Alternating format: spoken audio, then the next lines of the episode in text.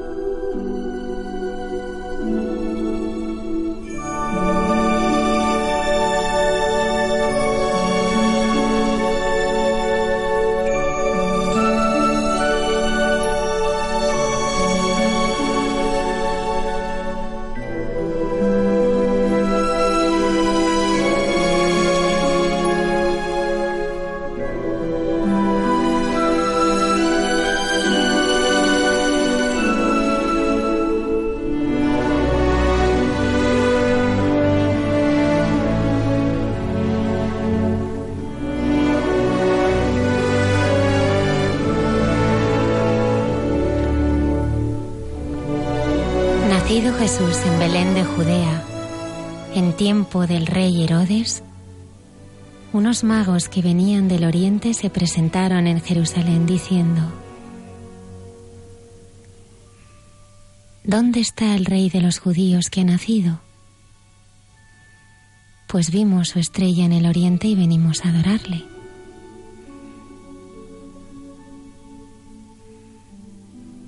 Cuando lo escuchó Herodes se sobresaltó convocando a todos los sumos sacerdotes y escribas que le contestaron en Belén de Judea. Entonces Herodes llamó aparte a los magos y precisó el tiempo de la aparición de la estrella, enviándolos a Belén. Y les dijo, hice indagad sobre ese niño y cuando le encontréis, decídmelo para ir también yo a adorarle.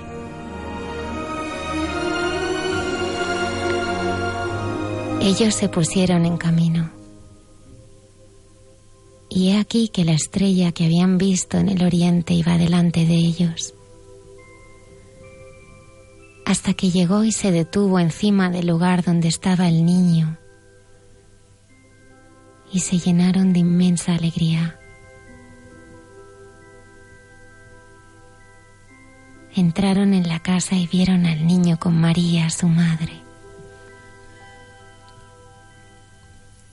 Y postrándose le adoraron. Abrieron sus cofres y le ofrecieron oro, incienso y mirra.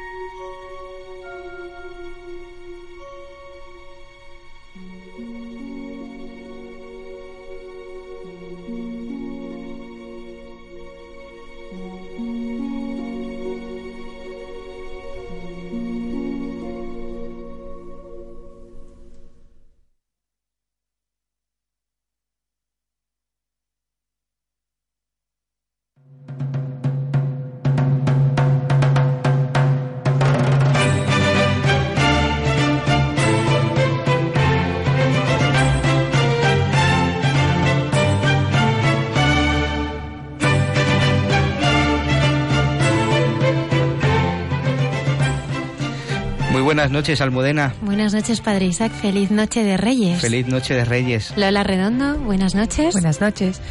Tenemos eh, con nosotros en esta noche tan especial al Padre Provincial de los Carmelitas Descalzos de la provincia ibérica de Santa Teresa, el Padre Miguel Márquez. Hola, buenas noches. Mucho gusto de estar aquí. Muchas gracias por, por acompañarnos. Es raro que estés aquí en Madrid porque estás recorriendo el mundo todo el tiempo. Sí, bueno, ahora estaba cerquita, estaba con, en mi casa, con mi madre en Plasencia. Pero has llegado de África hace muy poquito. Hace poquito, sí, sí. Tengo todavía muy vivo el recuerdo de, de las gentes de allá, sí, muy impactado. Así nos, lo, nos lo vas a contar. Saludamos también a, a nuestros amigos colaboradores en este programa. Esta noche el padre Alberto Rollo con Santos de Andar por Casa, que nos hablará de Santa, Teresa, Santa Teresita Elisier, el padre Javier Mairata, no abandonaron la esperanza, y la hermana Carmen Pérez, entre tú y yo. Ya saben nuestros oyentes eh, que pueden contactarnos a través de Facebook y Twitter. Eh, Lola con su historia de gente buena también nos acompañará esta noche y estará muy pendiente de todos vuestros vuestros comentarios y sugerencias. Así que comenzamos, ¿no, Padre Isaac? Vamos a comenzar este gran programa de la Noche de Reyes. Con un mensaje muy importante, porque en Radio María eh, nos encontramos en esta época del año en un momento muy especial y es la campaña de donativos de esta, de esta casa.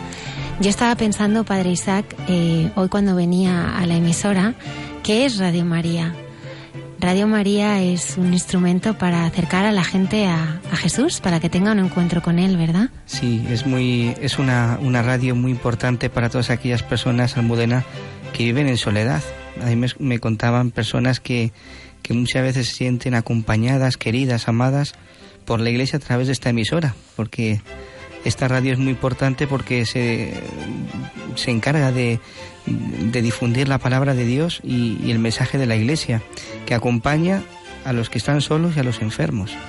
Por eso es muy importante que, que acompañemos a la emisora, pues no solamente con la oración, sino también con el donativo, ¿no? Con lo, lo que sea, cualquier ayuda es, es importante para que esta emisora siga transmitiendo esa palabra de Dios y siga transmitiendo, transmitiendo el mensaje de la Iglesia.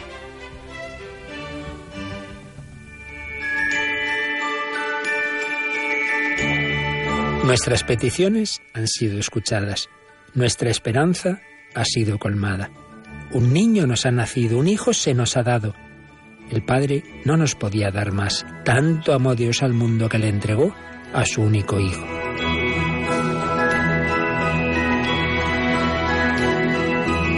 Radio María transmite esa buena noticia que el ángel anunció a los pastores. Os ha nacido un Salvador, el Mesías, el Señor.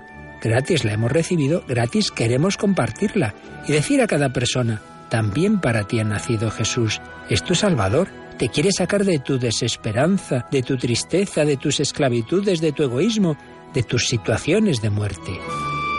Para poder hacerlo necesitamos tu ayuda en esta campaña, tu oración, voluntariado y donativos. Puedes informarte de cómo colaborar llamando al 902-500-518 o entrando en nuestra página web radiomaria.es. Así podremos llegar a todos los hombres y decirles de corazón, feliz año nuevo.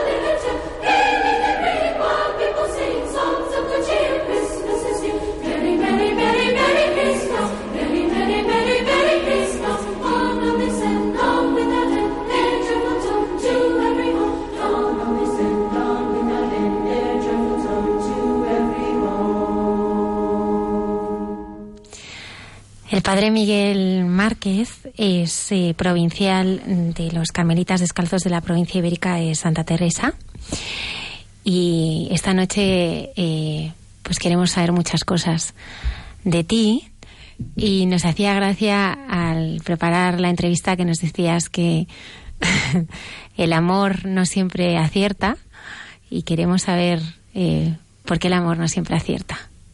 Bueno, estábamos hablando de, uno de los títulos de, de un libro que escribí y que es a partir de una conversación con mi madre, en un momento de, en el que ella me dijo una vez, eh, no he sabido educaros.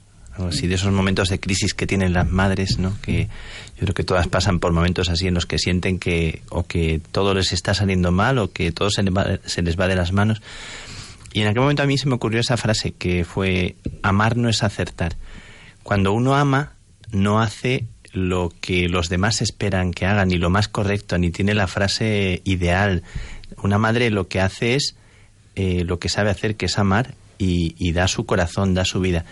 Bueno, y a veces eso no tiene un resultado que los hijos ¿verdad? Eh, sepan acoger o comprender. Pero cuando una madre se va, lo que te queda de ella es todo, te queda su amor.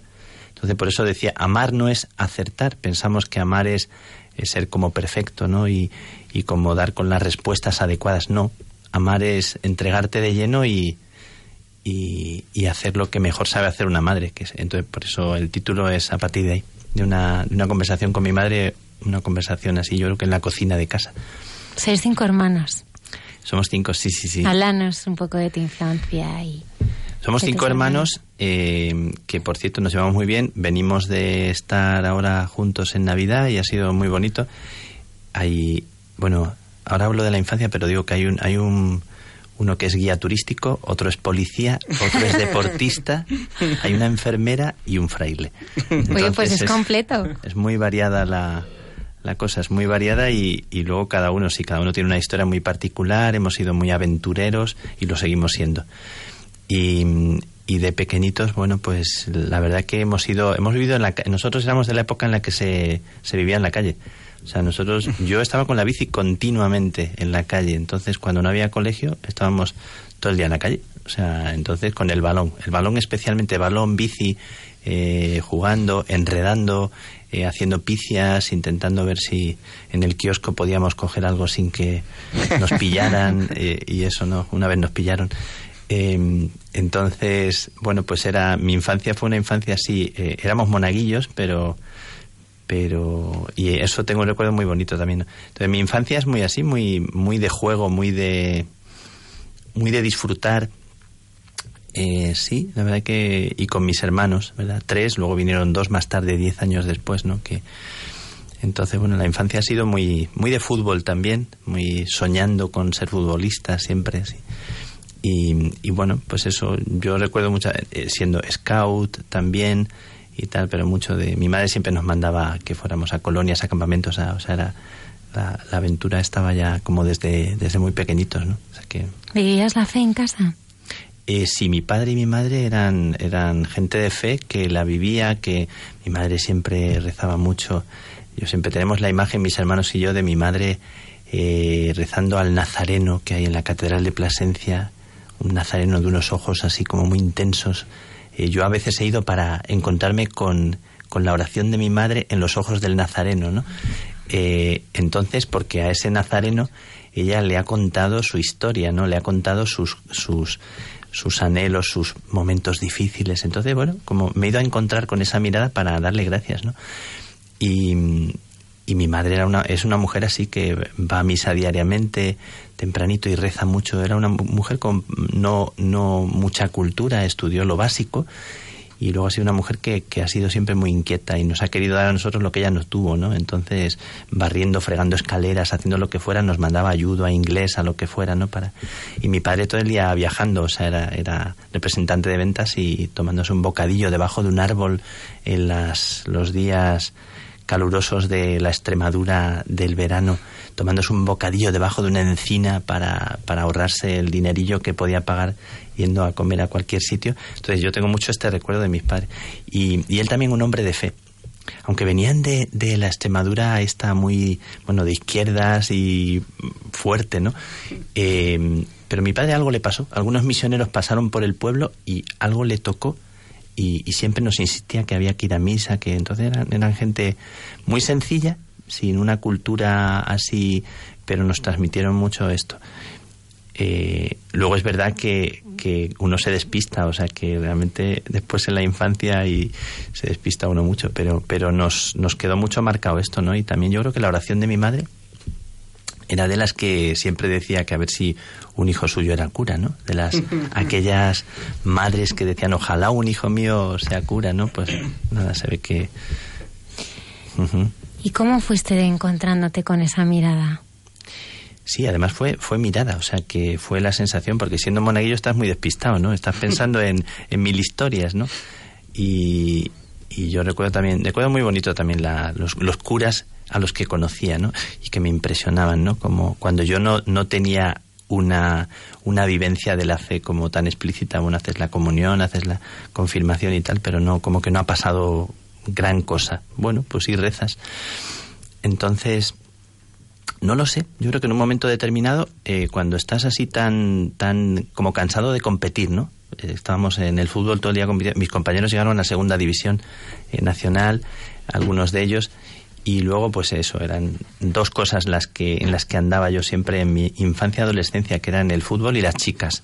Lo he, lo he dicho no entonces bueno pues ahora cuando voy recuerdo pasamos ayer por una calle y dije pues aquí era donde bueno donde nos juntábamos con Asun Isabel la otra la de más allá la Anabel y Marimar y tal. Así como con un recuerdo muy bonito muy bonito.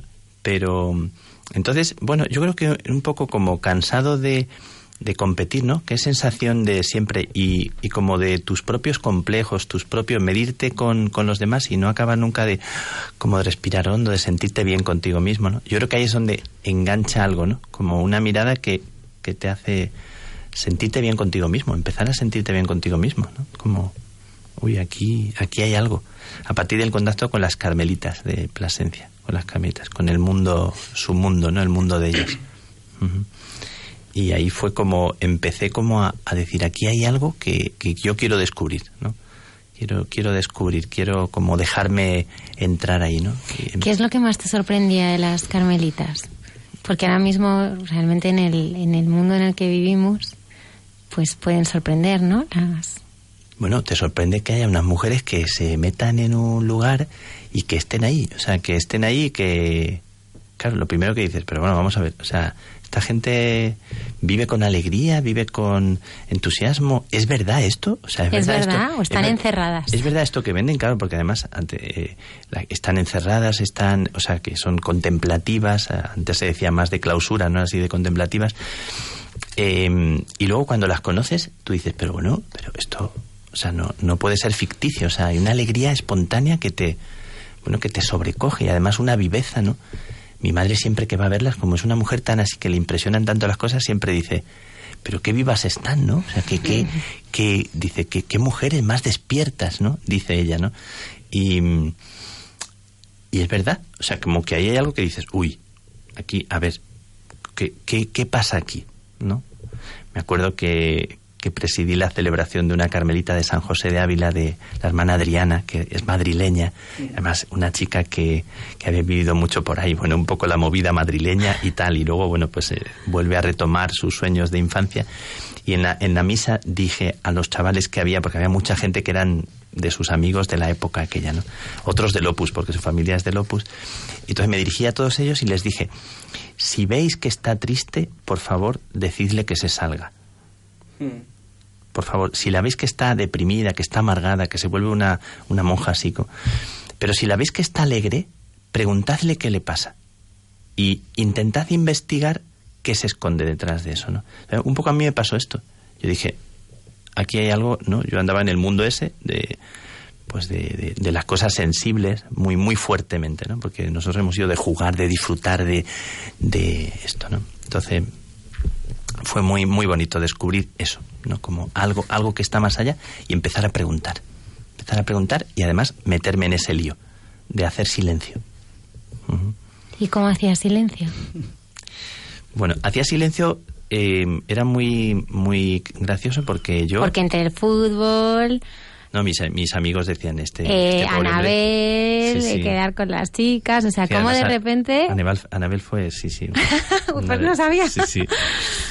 Eh, pues mira, em- empezando con ellas ese mundo un poquito que te sobrecoge y yo eh, he sido siempre de meterme en la aventura y en el peligro también. Entonces, eh, pero claro, tú quieres descubrir algo que está más allá y ponerte ante como ante ese riesgo de descubrir algo que no conoces y que sientes que encierra algo, aunque te dé miedo.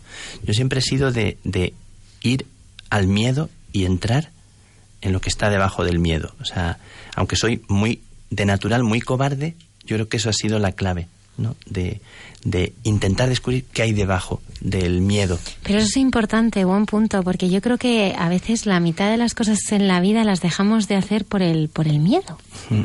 Y porque realmente yo creo que es un instrumento también que utiliza mucho el enemigo, ¿no? El, el miedo. El, el, el miedo, el miedo, el miedo te, te inmoviliza, te, yo creo que te deja mucho, te deja imposibilitado para llegar a donde el Señor realmente quiere que llegues. ¿Y cómo se vence ese miedo?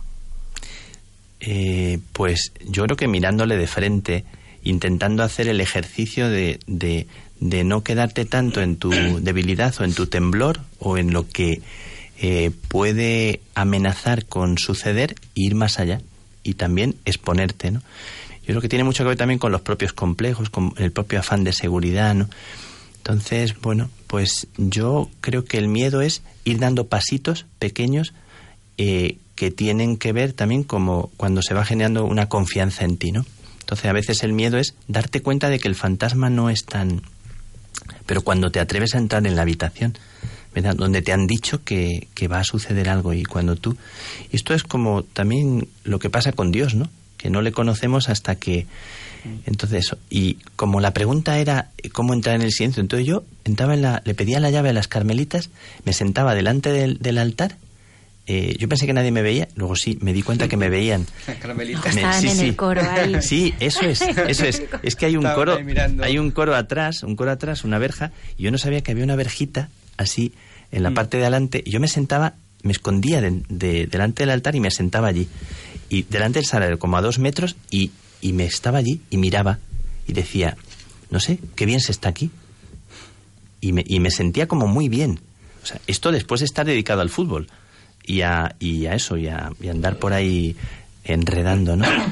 Y aquello era como algo muy fuerte, muy fuerte, muy poderoso. O sea, el estar allí sentado, lo recuerdo muchas veces, ¿no? El estar allí sentado y estar como, como atraído por algo, algo que me, me hacía sentir muy bien conmigo mismo, por fin, ¿no? Yo Esa he paz que estabas buscando. Estaba buscando cómo encontrar un estilo de vida donde no tuviera que competir conmigo mismo ni con los demás. O sea, donde no tuviera que, que andar agotado de, de medirme y compararme, porque siempre salía perdiendo. Y entonces estabas en silencio y no le decías nada a Jesús, estabas simplemente en silencio. Me encontraba muy bien en silencio. Le podía decir algo o tal, pero era, era un sentimiento de, de estar como con mucho gozo allí, ¿verdad? Como, como sintiéndome bien, sin más, estando allí, solamente estar con él. ¿no? Era la sensación de una mirada. Yo luego cuando he escrito y he dicho algo, he dicho, era la sensación como que alguien te mira y como que te está eh, él encontrando a ti y haciéndote que tú te encuentres a ti, ¿no? Después de... Yo, yo he sido como muy acomplejado de todo, complejo de bajito, complejo de no sé qué, complejo de mil complejos, un desastre en, en la escuela, claro, todo el día jugando, pues. Eh, en el fútbol, claro, jugaba, no jugaba bien, pero acabé jugando muy bien porque me pasaba el día jugando, entonces... Y entonces de repente es encontrar una mirada que te hace respirar. Es importante, ¿no? Esto que estás diciendo, porque yo creo que, que a veces, eh, bueno, a veces no siempre es, es eh, todo depende de, de por quién nos dejamos mirar, ¿no? Y a veces siempre nos dejamos mirar por personas que no nos quieren, ¿no? ¿Cómo es esa mirada del Señor? O sea, ¿cómo, cómo, cómo te mira el Señor? ¿Qué te hace descubrir de, de ti? eh, te hace descubrir, o sea, te hace, te hace como, te devuelve como una imagen de que te hace eh, sentirte gozoso de, de, de ser quien eres sin, sin tener que como que buscar agradarle a toda costa, ¿no? Sino que te sientes bien en tu propia casa. Entonces es como una mirada que te, que te devuelve a una, a una confianza, ¿no? Yo siento que te hace como digno, te hace sentirte bello. Uy, entonces ese sentimiento de, de como de, de belleza interior en ti eh, es como sobrecogedor. Porque tú que siempre te has considerado que saldrías perdiendo en cualquier, en cualquier eh, comparación con otro, ¿verdad? Eh, pues de repente es como que él dice, ¿no? Yo ayer en la homilía con las carmelitas decía, qué cosa tan bonita esto de, de tú eres mi predilecto, ¿no? La palabra predilecto. O sea, que eres querido antes de, ¿no? Yo decía, esto, como que yo sentí esto, que antes de todo, o sea, yo, yo, yo era un predilecto, entonces empecé a hilar todas las cosas de la vida, el amor de mi padre, el amor de mi madre, el amor de, ¿verdad? Como, como que antes de uno ser consciente ya hay algo ahí. Y yo empecé a caerme, a caer ahí, o sea, a rendirme a ese, a ese amor, ¿no? Padre, eh, muchas veces pensamos que la oración eh, es, es, difícil, ¿no? Y, y, usted hablaba antes de, de esa mirada. Yo le miro a él y él me mira a mí. Y es como que se juntan esos dos corazones, se funden, ¿no? Eh, esa es la, la, oración de los sencillos, quizá, ¿no? ¿Cómo es esa oración de los sencillos? Porque la oración no es difícil. Claro, yo creo que la oración es lo que nace del corazón de cada persona, como cada persona espontáneamente ante Dios, según, según siente a Dios, se expresa, ¿no? Entonces, como que lo más, lo más importante de la oración es la sinceridad con la que brota esa oración. Entonces, eh, a una persona le nace del corazón, cuando está ante otra la que quiere, no necesita pensar qué es lo que hace o tal, pues abraza, besa, dice una palabra. Entonces, en la oración lo más importante es que, es que fluya lo que hay en el corazón. Y es el mismo Dios el que a veces eh, como que invita a guardar silencio, porque uno siente la necesidad de no decir nada, de estar, y uno se siente como tan, tan bien estando, sin decir. Y hay veces que a uno le nace pues expresar. También a veces uno expresa un grito, y a veces cuando uno está metido en, en, en situaciones tan duras, tan difíciles, lo que nace es un grito, como Francisco de Asís en el monte, ¿no? que grita o, o, nace la rabia. O hay oraciones en la Biblia que son casi una blasfemia, porque hay, hay personajes, eh, Elías, Job, Jeremías, que casi maldicen a Dios. No te entiendo, no sé qué estás haciendo conmigo. Y eso es una oración. Es el grito del corazón que sufre. Claro, claro, claro. Y es el grito que nace con sinceridad. No es una oración bonita, bonita así a los ojos de los demás. Es la oración sincera. Señor, no te entiendo. No sé de qué va esto y no me estoy enterando por si acaso te interesa saberlo, ¿no? Eh, entonces uno, yo cuando hablo así con la gente y también en mis propias noches, eh, sé sincero, no fuerces nada, eh, haz lo que, di lo que te brota del corazón. Me parece que, que la oración no es que sea fácil o difícil, ¿no? A veces es difícil cuando uno quiere hacer una oración que no nace de, lo que en el, te está brotando en ese momento. Entonces, sé sincero, expresa lo que, lo que llevas dentro, eh, baila para Dios. Si, si necesitas baila, baila para Él y no digas nada más.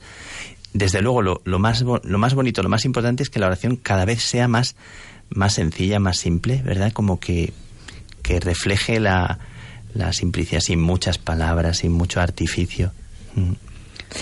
Padre Miguel, ¿cuál es el momento, no? El que es el, el momento del encuentro, ¿no? El, momento de la entrega de vida. ¿Cómo es el momento en el que, el que entiendo que sin esa mirada no se puede vivir, en el que el Señor pues pide al corazón una entrega total? Eh, son, yo creo que yo, lo que puedo yo decir de, de mí mismo, que en determinados momentos inesperados, no cuando uno se prepara para ello, no cuando eh, estás en un sentimiento como muy, muy gozoso, muy positivo. Yo he sentido que los momentos del sí fundamental han nacido a veces cuando yo me sentía más pobre, más pequeño, más, más frágil. O sea, como que en esos momentos, eh, momentos así en los que te tocaba renovar otra vez el decir, Señor, estoy por ti. Estoy por ti en esos momentos.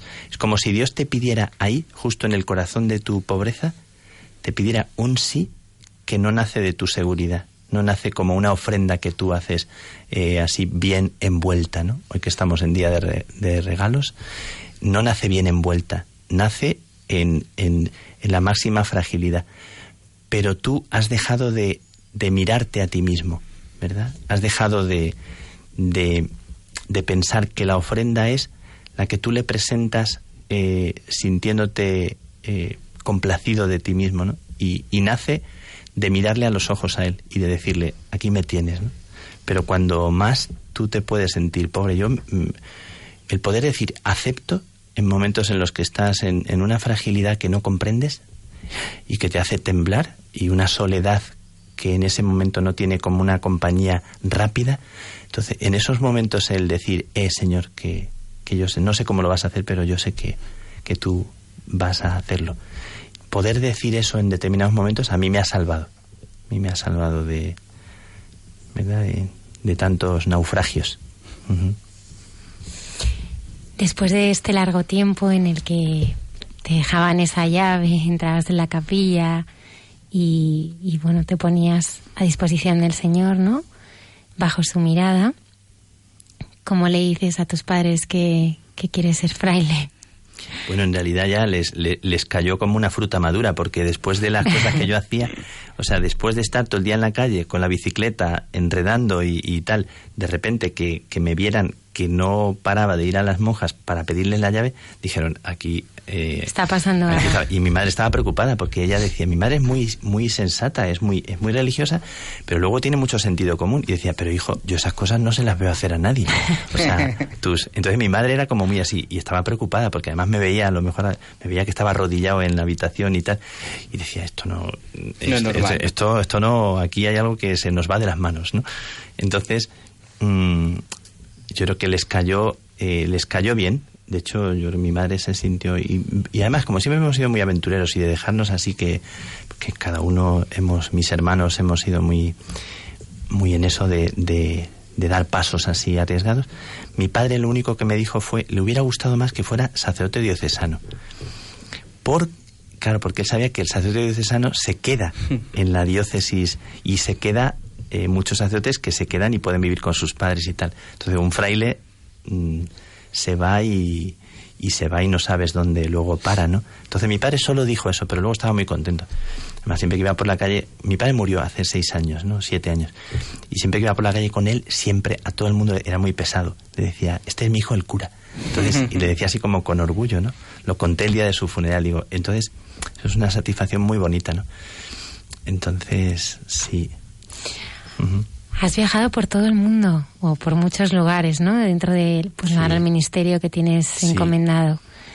¿Y, cómo te has sentido? ¿Cómo salir al encuentro también del Señor en otros lugares, a lo mejor donde, donde cosas tan normales como para nosotros, ¿no? Como ir a misa, vivir nuestra fe, pues a lo mejor es, es distinto.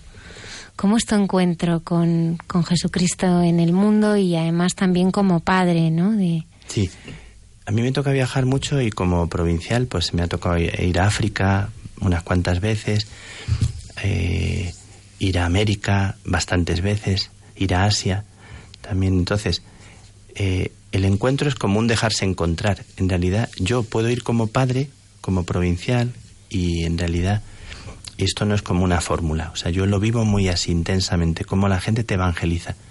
O sea, la gente te, te desarma, te desarma la gente te atraviesa. Hmm. Un, ejemplo concreto muy pequeñito. Eh, acabo de estar en, en, Burkina, en Togo, en Costa de Marfil. En eh, Burkina teníamos la ordenación de un sacerdote. Yo me puse en una esquinita de la iglesia para rezar un poco y preparar algo que tenía que decir. Y había una chica rezando delante del salario, rezando muy recogida. Yo me senté al lado de ella como para... Y en ese momento yo iba a preparar, pero yo no estaba, no estaba pensando en, en nada ni en confesar. Y empezó a venir la gente y se sentaba al lado y se empezaban a confesar en su lengua, en diulá o en el moré. Y la gente, la forma de confesarse, cómo hablaban, cómo el sobre... A mí me, me atravesó, me, me, sobrecogió mucho la, la manera... Yo les daba en francés, les daba la, absolución, les decía una palabrita, pero esta sensación de, de que lo que la gente vive como que sin entender palpas que ahí hay como mucho anhelo, mucha vida, mucho sufrimiento. Entonces a mí me evangeliza mucho el sufrimiento de la gente y la lucha de cualquier persona. Entonces, donde quiera que vas, es como que es un grito de Dios, ¿no? Es agotador. O sea, yo los viajes que haces a veces son agotadores porque es de un sitio a otro, una misión a otra. Pero es impresionante la bendición. Y esto no es una fórmula, es que yo, yo me sobrecoge. O sea, yo el cansancio no tiene comparación con lo que eres bendecido en cada persona. A mí me sobrecoge mucho cada persona. Incluso en su dolor. También me sobrecoge porque hay mucha vida ahí y mucho Dios. ¿Qué respuesta damos al dolor, no? Hablabas de Job, de Elías, de Jeremías. Actualmente pues nos movemos en una sociedad, yo creo que es la sociedad del dolor, dolor disfrazado, dolor encubierto, pero pero en muchos casos pues carente de, espiritualidad, de esa profundidad, de ese sentido que solo, como decía San Pablo, ¿no? Pues todo lo que mm. está fuera del Señor es basura. ¿Qué respuesta le das eh, tú al dolor mm. o a los que sufren? Pues lo primero que digo es que yo no he sufrido tanto en la vida. O sea, yo tengo mis propias noches, mis sufrimientos, pero me siento como muy pequeñito para poder decir una palabra como respuesta al dolor que la gente tiene. Yo escucho cómo la gente debajo de su dolor tiene también una respuesta. ¿Qué hace la gente con su dolor? Eso yo, para mí sigue siendo una escuela. Yo cuando voy a cualquier lugar y ves cómo la gente lucha, cómo se ponen en pie, cómo como en Burkina, ¿no? Una mamá de familia en una bicicleta con chanclas, con un, unos bultos inmensos y con el niño a la espalda, un bidón de agua en un lado, haciendo kilómetros, sudando. Esa es una foto que capté. Yo digo, esta mujer diariamente eh, está haciendo un camino eh, y yo me quejo de determinar. Entonces, hay una respuesta de las mismas personas a ese dolor. Yo creo que hay una respuesta debajo del mismo dolor, pero la gente espera nuestra compañía. La gente espera que alguien esté al lado, aunque no sepas la respuesta ni sepas qué decir. Lo de amar no es acertar, ¿no? Lo de amar no es que tengas la respuesta ni la medicina, ¿no? Amar es estar al lado, amar es, es acompañar. Eh, eso que no acertamos a hacer, ¿no? Yo me siento muy torpe para, para eso.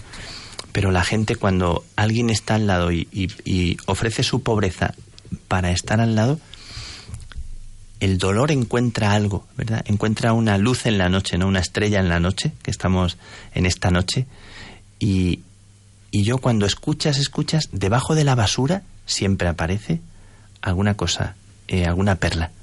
Entonces es verdad que hay mucha basura y que cuando nos contamos hay mucha queja, mucho lamento, mucha, mucho amargor en mucha gente, pero cuando hay alguien que escucha con paciencia, siempre aparece un hilillo del que tirar, ¿no? Y, es la misma persona la que lo tiene, no eres tú el que le llevas eh, la pastilla adecuada, ¿no? La misma persona, la que del fondo de sí misma, más abajo de sus infiernos, hay algo. Cuando eras jovencillo y entrabas en contacto con las carmelitas, ¿no? Te preguntabas, nos contabas, ¿no? Oye, ¿será esto verdad? Porque, claro, es, es como pues a mí me gustaría ya desde, bueno, pues todos los años que llevas ya pues caminando al lado del Señor, ¿no? Que compartieras con los oyentes cuándo Él ha salido a tu encuentro, ¿no? En qué momentos Él se ha hecho presente en tus naufragios. Ya nos has contado, ¿no? Que Él ha estado ahí, ¿no? Pero es verdad, Él es verdad. Eh, yo he sentido, porque yo como como no vengo de, de, o sea, vengo de ese mundillo, ¿verdad? No es que yo nunca he estudiado en colegio religioso, siempre no, no, no, no, siempre era colegio público, además yo, yo creo que el colegio mío era el más salvaje de, de Plasencia, porque eran tremendos, ¿no? A mis hermanos luego les llevaron a otro, ¿verdad? El que estaba enfrente que era un poquito más, ahora mi cuñada es el director de ese otro colegio, pero el mío era el de la gente de los barrios así más, más cañeros, ¿no? Más. Entonces, bueno, Em, yo eh, eh, he sentido como que eh, el Señor, o sea, me ha ido mostrando, iba a decir que, que su rostro, inesperadamente, es verdad que yo tengo como mucha capacidad de asombro. Es verdad que yo, yo sí que conservo eso, ¿no? Como mucha capacidad de sorprenderme de las cosas. Pero me sorprende mucho el ser humano, lo que se esconde dentro del ser humano, porque veo mucho a Dios ahí. Y Dios me ha ido eh, regalando como comienzos en tantas situaciones milagros de vida. Yo, yo, yo soy un coleccionador de milagros. Por favor, comparte. Sí, no, muchos milagros de vida en, en, muchas personas, o sea, cosas tan bonitas. La gente te cuenta cosas tan, tan bonitas, tan, tan sobrecogedoras, ¿no? Que, bueno, hace poquito la, una carmelita, o sea, eh, Patricia, eh, la priora de Ondarribia, cuenta la historia de su tía, que murió de septicemia en País Vasco. Dolores terribles, ¿no? Y dice que muere y poco antes de morir dice tres, dice tres veces en, en euskera, Seine Derra, y es qué hermosura. Tres veces se le ilumina la cara y. Y dice, qué hermosura, qué hermosura. Y muere. Entonces, la familia queda durante muchos años impresionada. Hace seis o siete días murió una carmelita en, en, de 39 años, la más jovencita del convento de Santa Cruz de la Sierra en Bolivia, de un, de un tumor en la cabeza. O sea, terrible el mazazo. Yo le envié una bendición, cuando estaba en agonía, le envié una bendición grabada para que se la pusieran en el oído, ¿no? Para que Dios la guardara en el hueco de su mano, para que sintiera gracias por tu vida, tal. Bueno, creo que la escucho. Pero ella, antes de, de morir, le dice a la, a la, hermana que estaba al lado, me dijo, le, murió diciendo, soy feliz, soy feliz, ¿no? Diciendo, como que te queda sobrecogido de, de, de, de como de cosas que la gente percibe o ve que, que, están ahí, ¿no? He hablado de dos monjas, pero podría hablar de tantas madres de familia, de padres de familia que te, ¿verdad? Como que te sobrecogen, ¿no? La historia. Yo soy un coleccionador de, de, de cosas que aparecen, que, que emergen y que, y, y, que son milagros de amor, ¿no? De, de una entrega tan bonita en, en la gente que a mí me, me, me, me, conmueve mucho eso, ¿no? Y continuamente, diariamente, estoy viendo en, en las personas, ¿verdad? Como, como cosas de una entrega. Me contaron hace poquito la historia de, de Noé, que es un papá de un padre de Talavera de la Reina, que esperaba todas las noches a su hijo Esteban, que venía borracho, venía eh, venía fumado, venía drogado y le esperó durante muchos meses, todas las noches, y le esperaba con un vaso de leche, ¿verdad? Lo calentaba al llegar, un vaso de leche y para desearle buenas noches, le besaba y el hijo que venía como venía, ¿verdad? un día, otro día, otro día. Dice, me lo contó hace poco Fátima, que es su hermana, hermana de... Y que un día el, el Esteban se quebró, se quebró y... Pero se quebró por su padre, o sea, le quebró su padre, le, le pudo.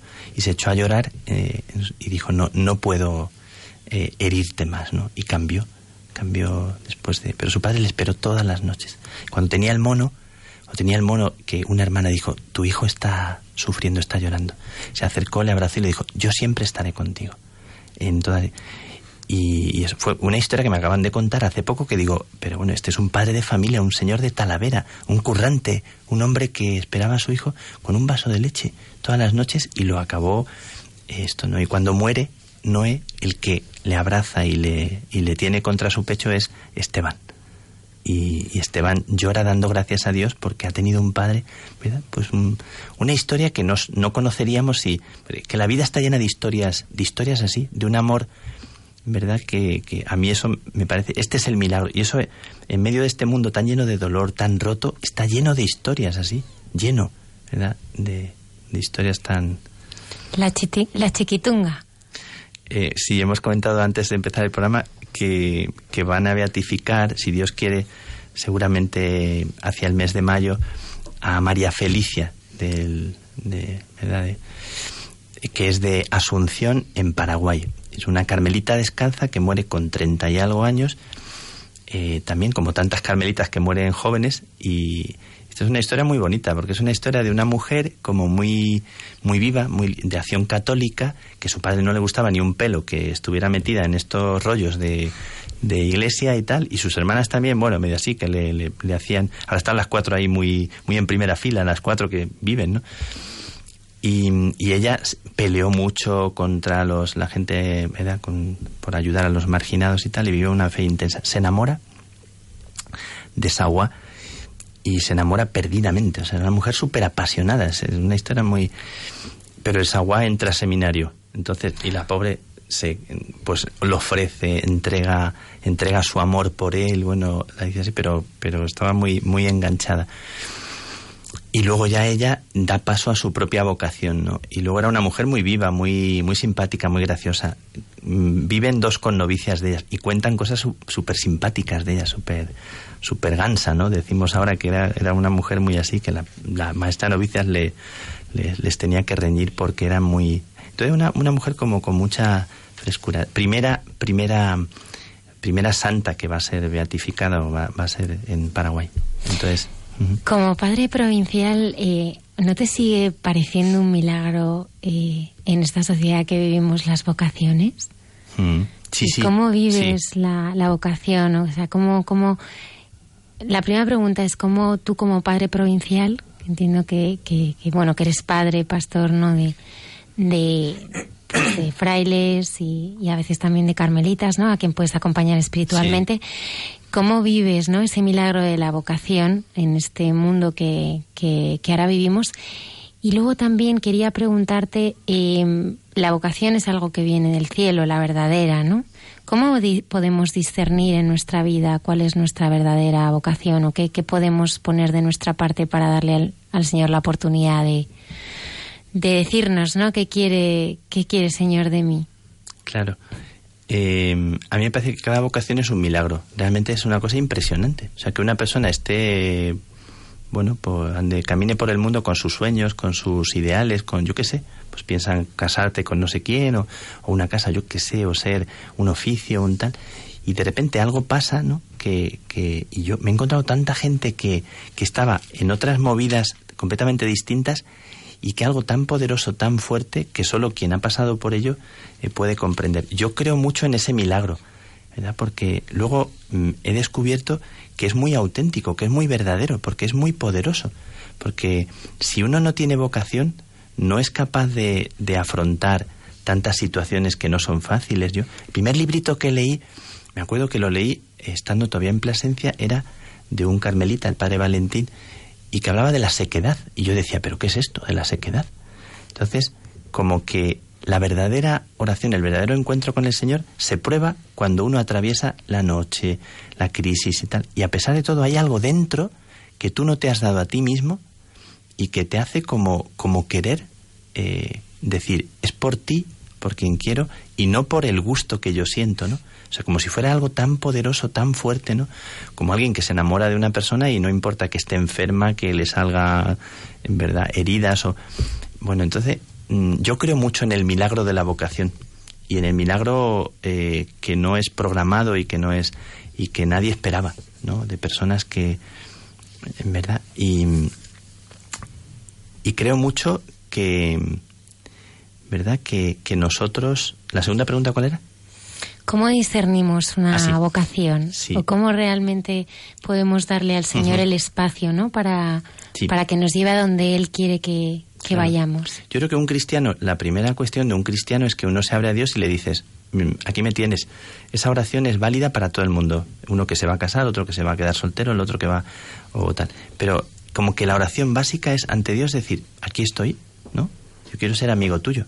Eh, o sea, quiero quiero abrirme a lo que a lo que tú puedas sugerir. Me parece que es como una disponibilidad no eh, sea cual sea luego la orientación que incluso eso. Entonces me parece que esa disponibilidad es eh, fundamental para cualquier persona. Señor que, decía la santa santa Teresa qué mandáis hacer de mí no vuestra soy para vos nací qué mandáis hacer de mí entonces me parece que que tanto por parte de cada uno el, el el abrirse a una vocación permanente que es escuchar al Señor, ¿no? O sea, la vocación no es que tú seas fraile, la vocación es que lo que te hace vivir es lo que Dios te va sugiriendo cada día, ¿no? Como cada día tú quieres estar atento. Habla, Señor, que tu siervo escucha. Hay muchos oyentes que a lo mejor dicen, pero Señor, habla, porque yo no le escucho. Eh, uno de los momentos más bonitos de la Biblia en el Antiguo Testamento es el título de un libro que tenemos aquí en la mesa, que es A la puerta de la cueva. Entonces, eh, cuando el profeta Elías está pasando un momento horrible, porque está deprimido, está fatal y se desea la muerte, esa es una oración, él reza y dice, basta ya, quítame la vida. Esta es una oración que hace Elías a Dios. Así le plantifica a Dios. En ese momento es cuando Elías eh, siente que tiene que viajar, eh, se mete en una cueva y alguien le dice, ponte a la puerta de la cueva, ¿no? que yo voy a pasar. Siempre se dice que en ese momento, cuando él siente la ausencia, cuando él está en lo más deprimido, es cuando surge eh, la experiencia más bonita de, Dios, ¿no? Cuando Dios, en el momento en que Él ya no espera nada, es cuando algo pasa. Yo le diría a la gente que no escucha a Dios o que no siente a Dios que en muchos momentos de la vida, cuando llegas a ese extremo en el cual ya no te quedan fuerzas ni para rezar, ¿verdad? ¿No? Esto dicen que en Auschwitz, cuando la gente ya no perdió la esperanza, hay gente que dijo no, pero, pero hubo gente que allí eh, se mantuvo porque sintió que Dios estaba allí con ellos, ¿no? Alguien decía, ¿no? Allí murió Edith Stein, murieron tantas personas, ¿no? Eh, entonces, yo creo que todos tenemos memoria de que del fondo del dolor, del fondo de la noche, es cuando a veces se ilumina algo, algo inesperado. Y una persona aparece, aparece una palabra, aparece algo, brota un tallo en un tronco seco.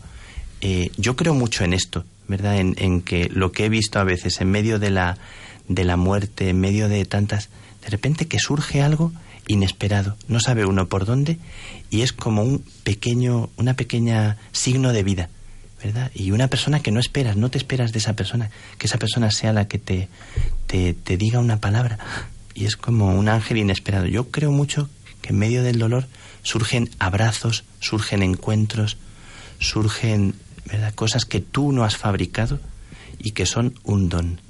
O dice la Biblia que hay un pozo que tú no habías visto. Siempre hay un pozo.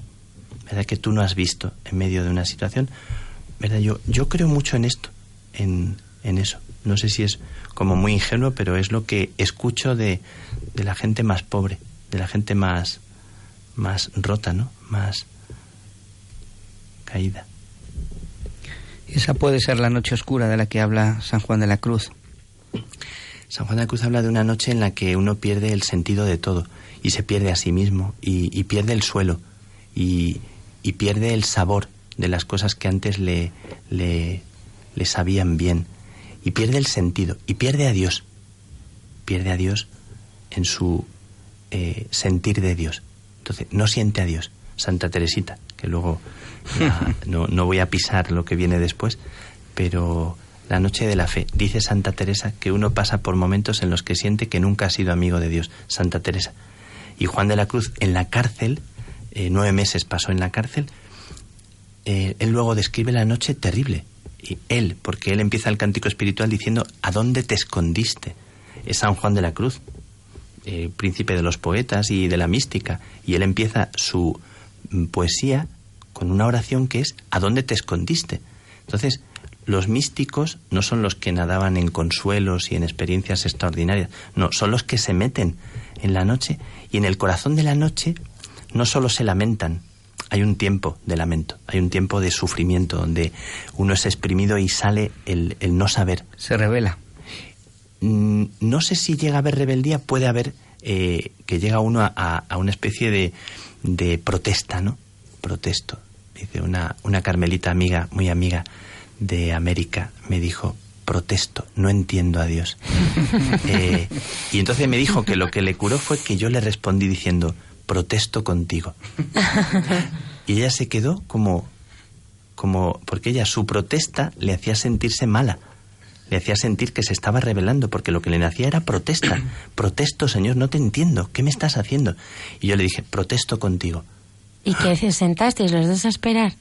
Eh, no, o sea, esto fue las, el, el, el que ella hablara de lo que sentía, que su protesta no solo fuera dirigida a Dios en su soledad, encerrándose para no decirle a nadie, en el momento en que ella me lo cuenta a mí y yo acojo y le digo, no estás haciendo nada malo, protestando.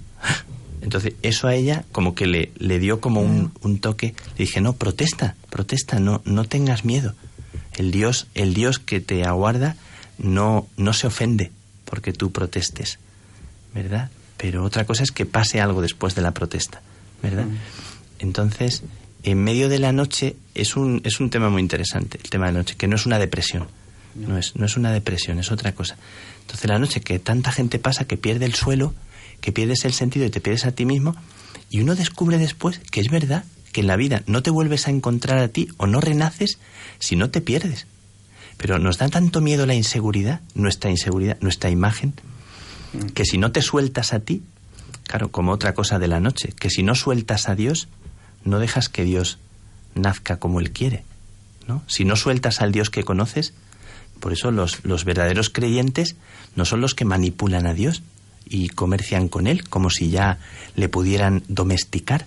¿no? Los verdaderos creyentes son los que pasan por la noche de no verle, de no sentirle, para que Dios pueda venir como Él quiera. Entonces la oración es abrirte a lo que no conoces de Dios. No sé si es muy fuerte decir esto. Padre Miguel, si tuvieras que decirle a, o explicarle a alguien que no conoce a Jesús cómo es Él, con tus palabras, desde tu experiencia, ¿tú crees que le gusta jugar al fútbol? Eh, ¿Qué cosas creo- le gusta hacer? ¿A Jesús? Sí, Uy, ¿tú crees? Yo es que a veces me, lo, me- me pienso, digo, bueno, ¿cuáles serán sus aficiones? ¿Qué hacía él cuando estaba Sí, pequeño? o sea, ¿qué le gustaría hacer? ¿a qué se jugaba en A Nazaret? ¿Qué se jugar en jugaba? Nazaret, bueno, le gustaba hacer, bueno, como eh, Cosa de madera. Pero yo a veces pienso, ¿y ¿cómo, pues qué le gustaría? Si se reiría, qué cosas le harían gracia, no sé, ¿cómo, cómo, cómo tú le has experimentado? ¿Cómo es ese Jesús que tú conoces? Yo la sensación que tengo es que Jesús era una persona que, por lo que sucede después en el Evangelio, la conexión que tenía con, con cualquier persona, con los pobres, incluso con los más vulnerables, había una conexión como muy fuerte. O sea, en él había una sintonía, una capacidad de sintonizar como algo. Como que a mí esto me descubre que Jesús tiene una, una capacidad como muy, muy fuerte para eh, la empatía, ¿no? Para la empatía. Lo cual significa que él es también una persona que, que ha habitado mucho su, su propia vulnerabilidad, ¿no? Porque esa es la gente que conecta tan, tan bien con... los- ¿Por qué ellos se sentían inmediatamente invitados? Porque él era una persona que mostraba, lo que mostraba no era prepotencia, ¿no? No, no mostraba como alguien ya acaba este es un santo, ¿no? Como que es un santo y dices, pues entonces me arrodillo ante él, ¿no? No, la gente se sentía invitada a tocarle, a como a estar con él, a- y a contarle, ¿no? Entonces, esto tiene mucho que ver con el juego, también con el juego, con la danza, con el con el ser próximos a las personas, con el que las personas no son tus extraños. Entonces eso, eso pues me, me resulta, eh, claro, tenemos las bodas de Caná, que, Jesús está allí compartiendo con la gente, y que era una persona inmediatamente amigable, o sea, que era una persona capaz de... Entonces eso se prestaría a, ¿verdad? Como al, al, a la sintonía, al juego, a lo que fuera, mm, no sé, me, a mí me parece que, no sé, la capacidad de bromear o de, o de me parece como que, que, que sería muy, muy natural, ¿no? La, la capacidad de, de ponerle humor a, a las cosas me parece que es una cualidad muy bonita de una persona normal, ¿no? El, el, el saber sacar el lado, eh, el tener chispa para sacar, me parece como muy bonito, ¿no? Hay una peliculilla de esa de plastilina, ¿no? La de Jesús, no sé cómo se llama. El gran milagro. Eh, ¿Puede ser esa? Sí. No, el no gran si- milagro es la de la misa, ¿no? ¿O no? no, es otra. El gran milagro de la de la misa es otra. Eh, bueno, el hombre que hacía milagros. Eso es. Entonces es como de plastilina y Jesús aparece de vez en cuando le da le da como un golpe a, a los a- en la espalda a los discípulos o tiene gestos así como muy muy espontáneos, ¿no? Muy bonito. Me gusta me gusta mucho esa esa manera de Jesús de, de, estar presente. Pero me gusta mucho eso, cómo Jesús mira a la gente, se encuentra, eh, se aproxima y los demás se sienten invitados a aproximarse a Él sin, sin ningún miedo, ¿no? Pero cualquiera, ¿no? De la Santa de Ávila, ¿qué podemos decir? Tiene tantísimas anécdotas y, ¿y cuál te sientes particularmente tocado por, por su vida o qué? Una anécdota, mira, si, si la primera que me ha venido nada más decir esto es que la santa fue una mujer muy criticada y había un dominico, el profesor de prima de Salamanca, que la ponía a escurrir, o sea, la, la sí, bueno, la santa tuvo muchísima gente que la ponía verde, o sea, que le criticaba, que esa monja inquieta y andaría, dijo el, el, eh, el nuncio, dijo el nuncio Sega, dijo, esa fémina inquieta y andariega, amiga de andar por ahí, más le valdría estarse en su convento y dejarse de andar. Eso fue, eh, dijo, no, el, el nuncio que venía en lugar del otro nuncio que era amigo suyo.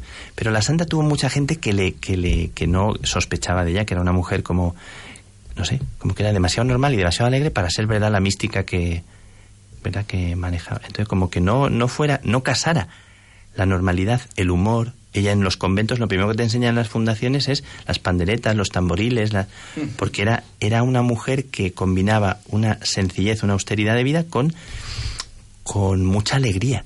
Y, ¿verdad? Y a las monjas les, les invitaba mucho a, ¿verdad?, a vivir la alegría, a tener sentido del humor. Lo, lo que más le podía esto era una monja melancólica, eh, la, melancólica en ese sentido, ¿no? Como, entonces, había el profesor de prima que, que la públicamente hablaba contra ella. Entonces la santa lo que hace es ir a él, se arrodilla y le dice, soy Teresa de Jesús y vengo a eh, darle cuenta de mi vida. Entonces la santa se arrodilla ante él y le dice, esto es lo que a mí me pasa, lo que yo siento, y vengo para que me pueda decir lo que, lo que ve de mí y me lo diga porque, porque la santa no era prepotente. Yo creo que la santa salva, eh, ¿verdad? No es una mística que se predique a sí misma, es una mujer muy humilde, tiene mucho sentido del humor y luego no está para hacerse propaganda a sí misma. Entonces, eso le salva su humildad y su deseo de verdad. Entonces se plantifica delante del, del, del dominico y le dice, y dice la santa, desde entonces quedamos muy amigos.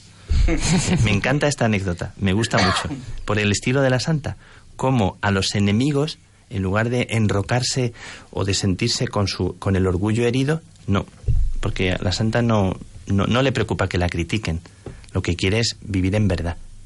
¿no? ¿Por qué la humildad es el camino de encuentro con el Señor? Eh, porque, porque la humildad es, es la verdad. Para la santa, humildad es igual a verdad. Ella dice que donde notas que una persona verdaderamente ha hecho experiencia de Dios, no es en que diga que se le aparece la Virgen o que, o que tiene estigmas o cualquier cosa, sino en sí es humilde. Porque la humildad es la señal de que una persona a, realmente Dios le ha tocado, porque a una persona a la que se le acerca a Dios eh, no le nace sentirse superior ni inferior a nadie, porque te nace, dice la Santa, un sentimiento de compasión por cada ser humano. Porque lo que uno ve en Dios, experimenta en Dios, es que Dios es un amor eh, por cada ser humano, por cada persona incondicional. Entonces, cuando tú te acercas a Dios, no te nace creerte superior a nadie. Y te das cuenta de lo mucho que te queda por saber, de lo pobre que eres, de lo mucho que eres amado. Con lo cual, dice la Santa, ¿quieres saber si una persona realmente es verdad lo que dice de, de su amistad con Dios o de, o de cómo Dios, yo qué sé, las experiencias que tiene, ¿verdad? Gente que presume de no sé qué. Mira a ver lo humilde que es. Padre Miguel, eh, a lo largo de esta entrevista, pues hemos podido eh, también eh, compartir contigo pues esta relación tan entrañable que tienes con tu, con tu madre, ¿no? Y cómo vivió también tu vocación. Y ahora quiero preguntar cómo, cómo es tu relación con nuestra madre, ¿no? Y cómo, cómo ha estado ella presente también en este camino, ¿no? De, de dejarse encontrar por, por esa mirada que desde el principio pues existía, ¿no? Sobre ti, ¿no? Del Señor hacia ti. Pues la verdad es que desde el principio la presencia de, de María en mi vida ha sido como muy, muy fuerte. Muy. eh, la sensación de que al, al acercarme. Hay una cosa que conservo de cuando era niño. En las pesadillas de la infancia, cuando tenía pesadillas, alguna pesadilla, algún sueño así, o cuando por la noche tienes el miedo ese de. entonces me acuerdo que siempre que invocaba a María, esto es antes de, de, de aquellos 15 años, me acuerdo que era invocar a María y, y como que fuera siempre eficaz. Como eso se quedó ahí desde siempre, desde pequeñito. Entonces siempre ha habido como una, una sensación muy, muy bonita de familiaridad con María. Yo entonces viví mucho a San Luis María de Guiñón de Montfort, la esclavitud mariana y lo de por María con María. Entonces he vivido como mucho esa familiaridad, esa, esa intimidad con María que me ha resultado siempre como muy, como tan bonita, tan, tan especial. Y he sentido como que María siempre era una brisa, una brisa de aire fresco. Y siempre que he dicho María, he sentido como que, como que algo se abría, como que algo eh, renacía, como una, una salvación muy eficaz, ¿no? Y lo siento así como algo muy, muy íntimo, ¿no? Eh, luego es verdad que los carmelitas pues somos hermanos de la bienaventurada Virgen María del Monte Carmelo, pero antes de eso, eso yo me, me he sentido como muy, muy acompañado, muy, muy tocado, muy llevado de la mano. Una vez un profesor de universidad, de los que no tienen fama de ser creyente, me dijo, y te voy a contar una cosa que me da mucha vergüenza contarte. Y dijo, es un profesor de, de la Carlos III, no vamos a decir más, pero decía, es que a veces por las noches cuando estoy en la cama, eh, extiendo la mano y, y siento como que le digo a María, dame tú la mano, y me duermo con la sensación, me dijo, digo, si sabe la gente que este profe, este profesor, y yo le dije, y yo, a mí me pasa lo mismo, como diciéndole, no tengas vergüenza porque yo, el sentimiento de decirle a María, eh, o sea, llévame de tu mano. muchas veces le digo a la gente, que María te lleve de su mano, ¿no? Eh, me, me, me, siento muy así, me siento muy, muy de la mano de María. Y en medio de los peligros, de las sensaciones a veces de sentir que lo estás haciendo todo mal, o que sé, a veces se siente uno tan torpe, o cuando sientes que haces daño a la gente, no sé. Es como decirle, María, dame tu mano y, y dale tu mano, ¿no? O sea, y siento que es como muy eficaz. Siento, lo siento muy íntimamente, con mucho gozo. Me, me, me nace, sí. Y luego me nació hacer la tesina sobre un texto que me, me tocaba mucho, que era el Magnificat. Entonces hice la tesina sobre el Magnificat porque quería entrar en el Magnificat. Digo, aquí hay algo que es muy bonito, como un canto de alabanza en medio de una situación tan dura. Entonces María canta, canta eh, una victoria, canta algo tan bonito en medio de una situación desastrosa, ¿verdad? Y de hecho eh, lo que pasaba allí en el país, y sin embargo es verdad lo que canta. Yo me gusta mucho ese canto de María. Es como que fuera un poco lo que es mi vida, mi historia, ¿no? Y qué experiencia de Dios, ¿no? Sí, sí, sí. Porque de hecho el canto del Magnificat es eso, es como la experiencia que tiene María y la canta, le, le estalla por dentro. No puede dejar de decir que Dios ha sido misericordia, ha sido poder, ha sido salvación, ¿no? Y cómo, y cómo es verdad, como ella sabe que es verdad, ¿verdad? Y no. ¿Hacia dónde miramos? Eh, para no perdernos, para tener esperanza, para... Yo creo que hay que mirar eh, desde dentro, desde, desde dentro de nosotros mismos, desde donde está la fuente que cada uno lleva en sí, hay como una fuente, hay un, hay un centro que nos da confianza, hay una mirada, yo creo que hay que eh, dejarse mirar para poder mirar.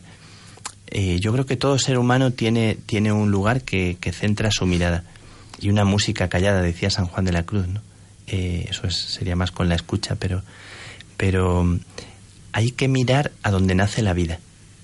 ¿verdad? Yo creo que la vida siempre nos está naciendo y está naciendo en los demás. Hay que saber dónde mirar en las personas porque siempre les está queriendo nacer la vida. Y si uno acierta a mirar, descubre que por algún lado, incluso en troncos carcomidos, ¿no? como es el poema de Machado, a mí me gusta mucho intentar mirar dónde, dónde nace la vida en, en cualquier persona, ¿no? Y en mí mismo, ¿verdad? En mis, en mis pobrezas, en mis fracasos, como cuando le dejas al Señor es como un artista del, del renacer, ¿no? Del, de algo que renace. Hay que mirar dónde nace la vida. Yo creo que tenemos que educar la mirada para... Estamos con la mirada muy pegada a, a donde... El mundo. Sí, lo que está roto, lo que está... Pero hay, hay, hay tantas cosas que están renaciendo, ¿no? Hace poco un vídeo tan bonito de, de Siria, de Alepo, eh, que eran los niños en medio de las ruinas, ¿no? Y salían cantando, qué bonito el... ¿verdad?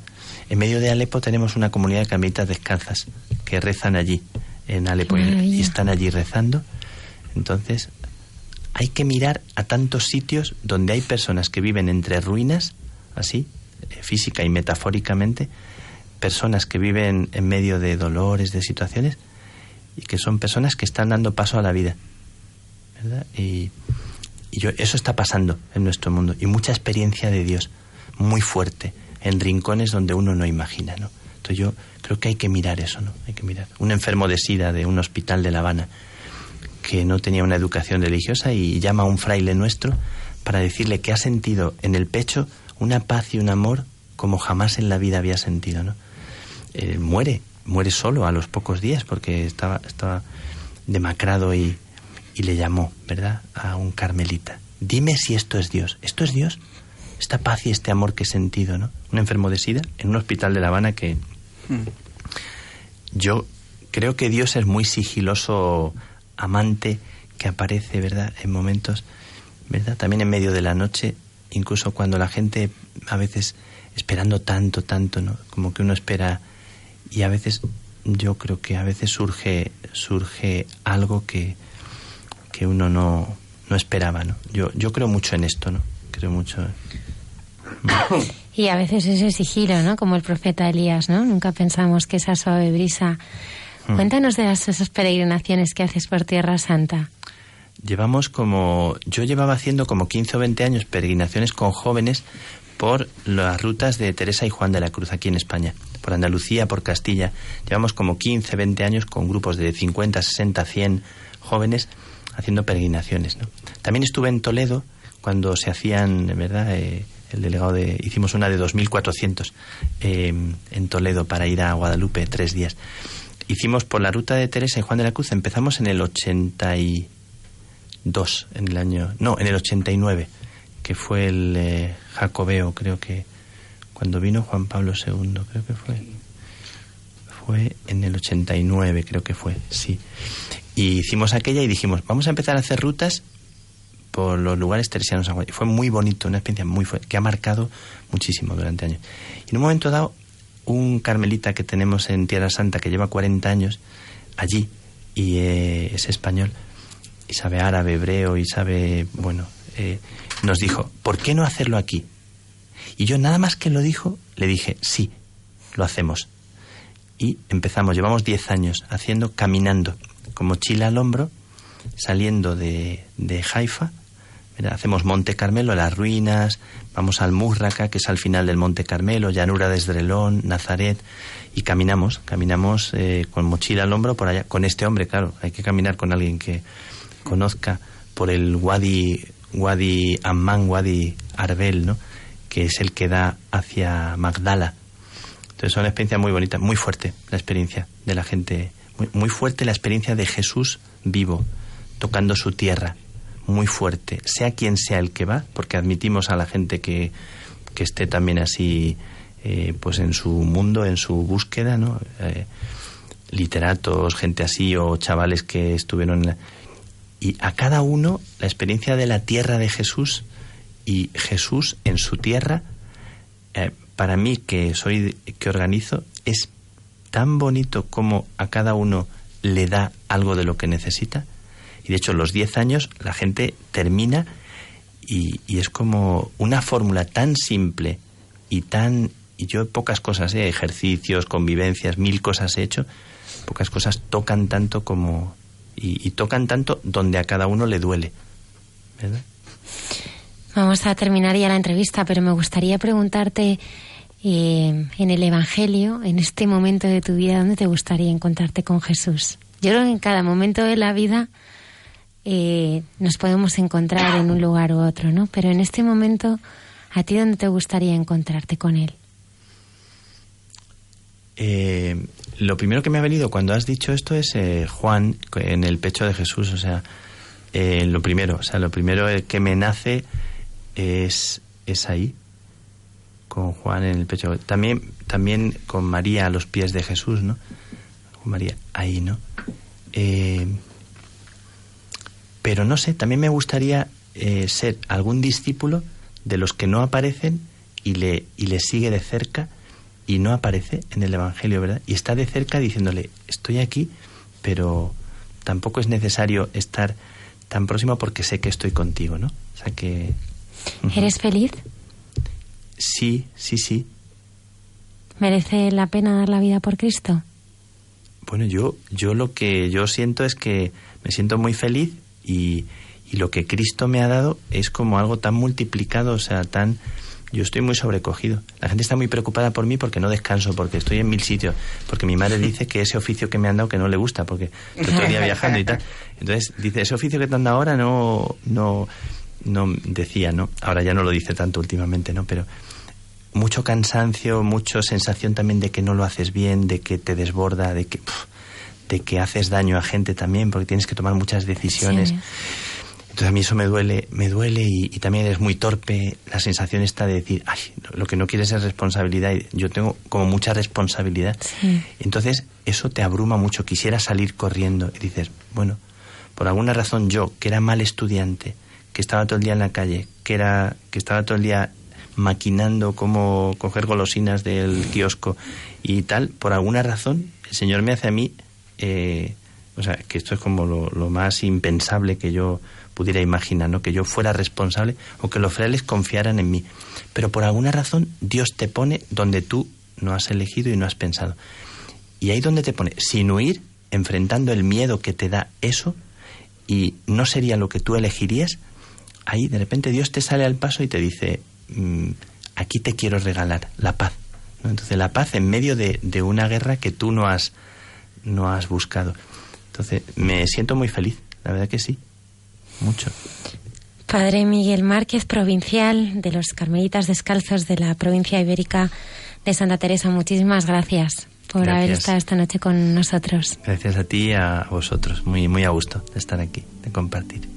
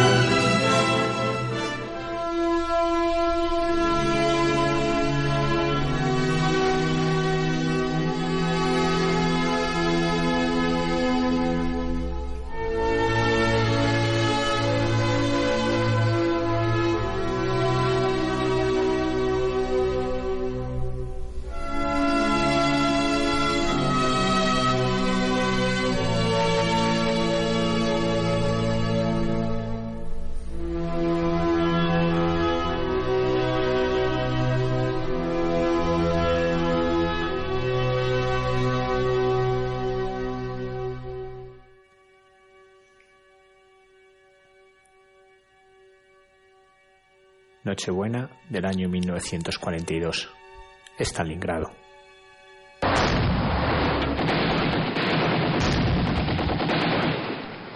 Las tropas soviéticas han cerrado el cerco sobre los soldados alemanes. Pero hay un enemigo más temible que las balas rusas, el frío y el hambre. Miles de soldados alemanes están falleciendo a causa de ellos. El oficial médico de la 16 División Panzer, Kurt Ruber, que además es pastor evangélico y un auténtico artista, se dirige a su refugio. Unas ruinas en las que se oculta junto a algunos compañeros. Ha llegado hace muy poquitos días después de un permiso. Ha podido entrar ya que todavía no se había cerrado el cerco. Mientras que camina agazapado para evitar las balas de los francotiradores, su cabeza va pensando que es Nochebuena. ¿Cómo puedo hacer para celebrarla? Su alma de artista decide hacer un dibujo que compartir con sus compañeros. En la parte de atrás de un mapa que ha capturado a los rusos, empieza a dibujar con un trozo de carbón que le queda. Es una imagen de una virgen abrazando un niño en actitud no solo acogedora, sino también protectora. Y unas palabras. Luz, vida, amor. El evangelista San Juan.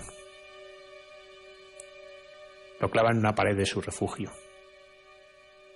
Poco a poco van llegando los soldados. El dibujo, iluminado por un trocito de vela que le queda, conmueve el corazón de aquellos hombres. Hombres endurecidos por la guerra, por las atrocidades que han visto incluso que tal vez han cometido. Hombres rotos por el hambre, por la sed, por el sufrimiento. Canta esa imagen de la Virgen con el niño. Sienten como su corazón rejuvenece. Incluso uno de ellos rompe a cantar.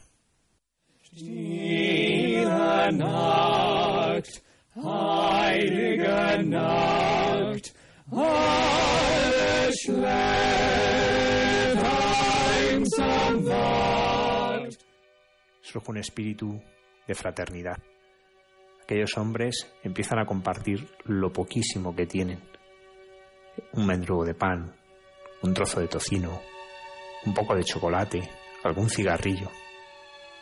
Incluso algunos hombres que están ocultos en otros lugares, al escuchar aquello, se juegan la vida para acercarse.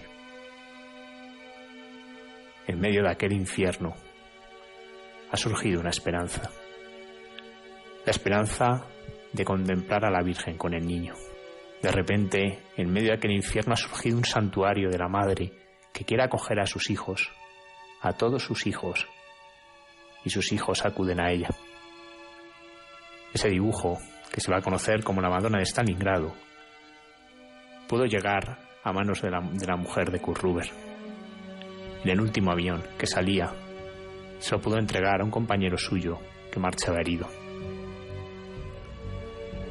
Junto a ello, una carta en que le dice, contemplan el niño, al niño primerizo de una nueva humanidad, que nacido con dolor relumbra sobre todo oscuridad y tristeza.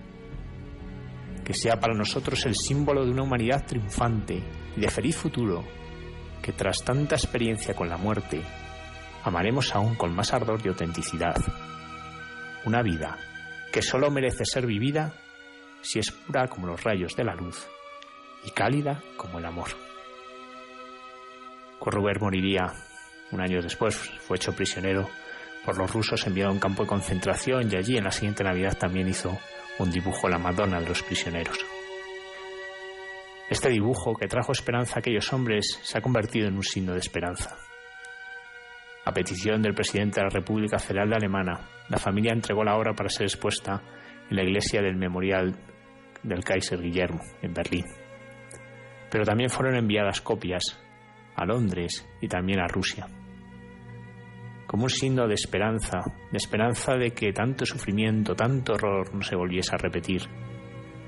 La esperanza que había llevado Kurt Ruber a aquellos hombres se convierte en un signo de esperanza para una humanidad, siempre en peligro de nuevas guerras, pero también una humanidad siempre esperanzada para construir un futuro de paz. En aquella Navidad, unos pocos hombres encontraron esperanza. Desde aquella Navidad, esta imagen de la Virgen nos recuerda a todos que Cristo ha nacido como Rey de paz.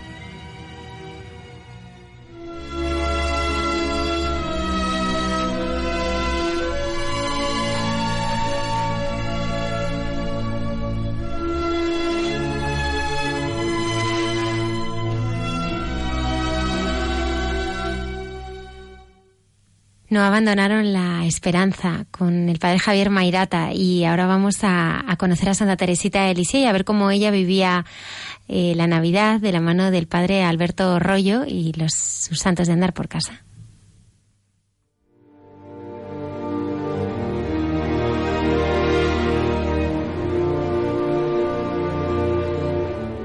a todos los oyentes de Radio María. Buenas noches Almudena, buenas noches Isaac y a todos los que componéis el programa. Quería hacerle un pequeño regalo a Almudena.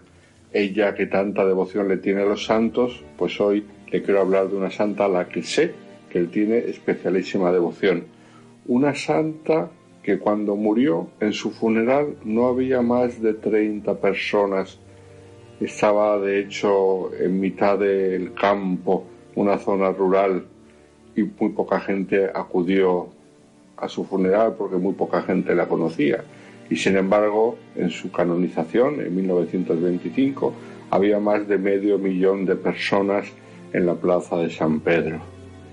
Imagino que Almudena se va haciendo una idea de a quién me refiero una santa que dos años después de su canonización, en 1927, el mismo Papa que la canonizó, Pío XI, la declaró patrona universal de las misiones, que Juan Pablo II en 1997 la declaró doctora de la Iglesia.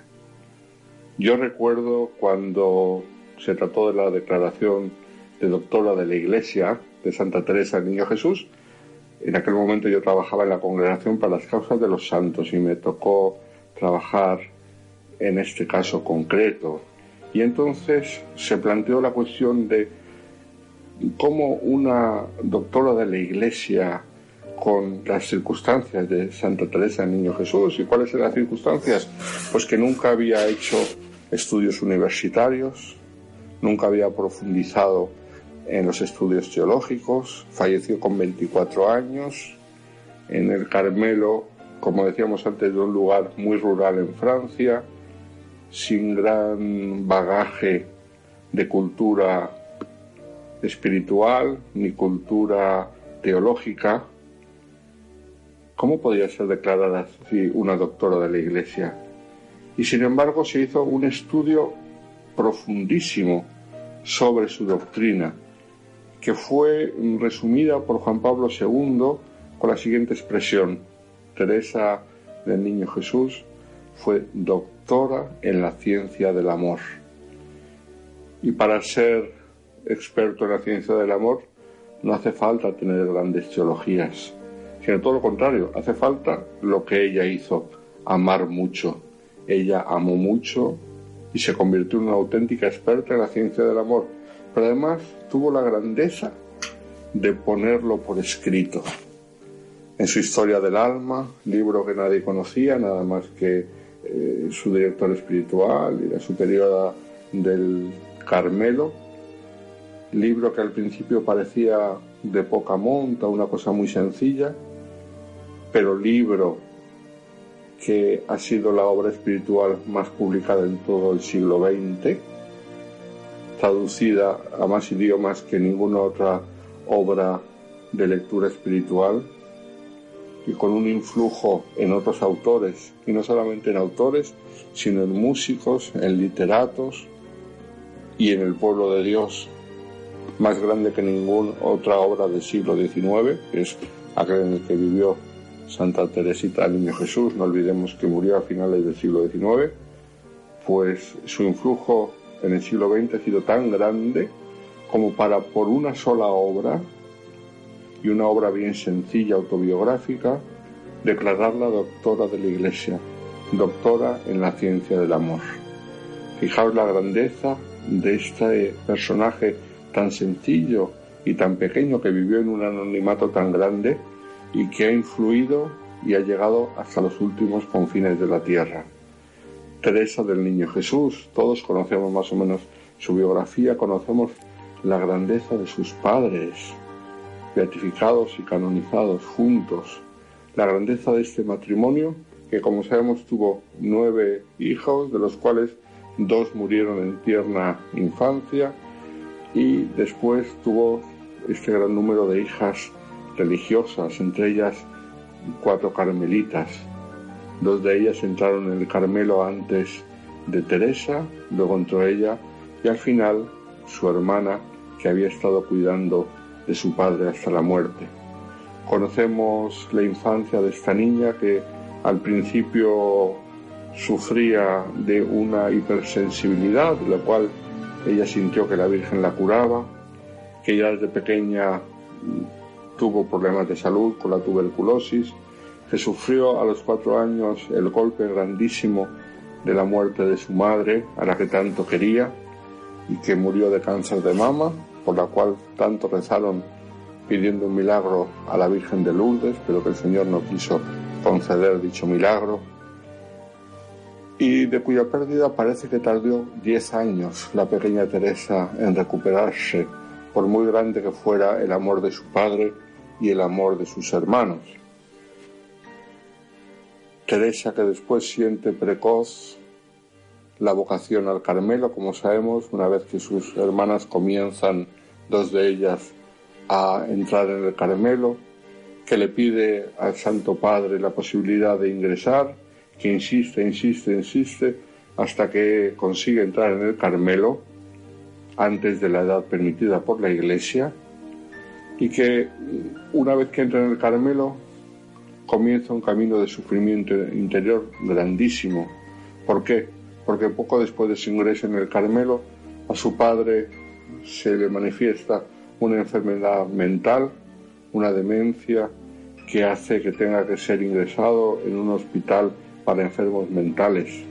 De Teresa, que ya está en el claustro, el saber que su padre, el que ella tanto quería, porque ella era su hija favorita, era su tesoro, y para él ella era su príncipe, como lo describe en tantas ocasiones. El saber que su padre tan querido estaba ingresado en un hospital psiquiátrico y que ella no podía hacer nada, supone un sufrimiento tan grande que, como nos recordaba en una de sus catequesis el Papa Benedicto XVI, esto la llevó a centrarse de modo especial en la contemplación del rostro sufriente de Cristo. Y ella que por su espiritualidad tanta devoción le tenía al niño Jesús, y por lo tanto quiso llamarse Teresa del Niño Jesús, añade a su nombre de religión y de la Santa Faz, recordando los sufrimientos de Cristo en su pasión, y todo ello provocado por el gran sufrimiento que fue para ella la enfermedad de su padre tan querido. Teresa del Niño Jesús, que además, por aquella sensibilidad suya, que de pequeña había sido hipersensibilidad, como decíamos, pero de la cual fue curada, ella se lo atribuía a la Virgen, pero que todavía le quedó en ella una gran sensibilidad, sufre mucho la vida de comunidad porque se da cuenta de los límites y de las fragilidades de las demás hermanas y esto le hace sufrir. Teresa, que estaba acostumbrada a un ambiente de mucho cariño, entonces sufre la frialdad de algunas hermanas de la comunidad, pero además el Señor corona sus sufrimientos con una noche oscura, con una noche de sufrimiento espiritual que ella refleja en sus cartas y que fue un auténtico martirio para ella. El Señor permitirá que a la edad de 24 años culmine sus sufrimientos con la enfermedad que la llevará a la muerte. Fijaos, la vida de Teresa del Niño Jesús es una vida muy sencilla, pero su testimonio ha hecho tanto bien. A mí me ha sorprendido viajando por distintos países tener la ocasión de visitar iglesias en las cuales en sitios muy remotos se encontraba una imagen, una estampa, una foto de Santa Teresa del Niño Jesús. Porque su ejemplo de sencillez nos hace recordar que todos podemos llegar a la santidad. Ella misma escribía en la historia de su alma que ella se sentía muy lejana de la santidad. Dice, cuando yo contemplo los ejemplos de los santos, veo prácticamente imposible poder acercarme a esos ejemplos. Son ejemplos a los cuales yo no puedo llegar. Me veo tan imperfecta que me parece completamente imposible llegar a aquellos ejemplos de santidad. Y sin embargo le pedí al Señor que me ayudase. Le pedí que me mandase un ascensor para poder llegar a Él. Y el Señor le mandó a Teresa del Niño Jesús ese ascensor, que fue la gracia que hace que cualquier persona pueda llegar a la santidad. personas listas o menos listas, personas con más debilidades, con más fragilidades, con más limitaciones. Todos podemos llegar a la santidad. Y el ejemplo de Teresa del Niño Jesús nos anima a no cansarnos en nuestro camino hacia la santidad. Ya que estamos en tiempo de Navidad, podemos recordar lo que escribió Teresa del Niño Jesús en su última carta, justo cinco días antes de fallecer. Sobre una imagen que representa a Jesús niño en la hostia consagrada, la santa escribió estas sencillas palabras. Yo no puedo tener miedo a un Dios que se ha hecho tan pequeño por mí. Yo lo amo, pues de hecho Él es solo amor y misericordia. Amor y misericordia que nos anima a nosotros en este tiempo de Navidad durante todo el año a responder con amor a ese amor y a caminar como lo hizo Santa Teresa con ayuda del ascensor que Dios nos envía hacia la santidad. Feliz año nuevo a todos.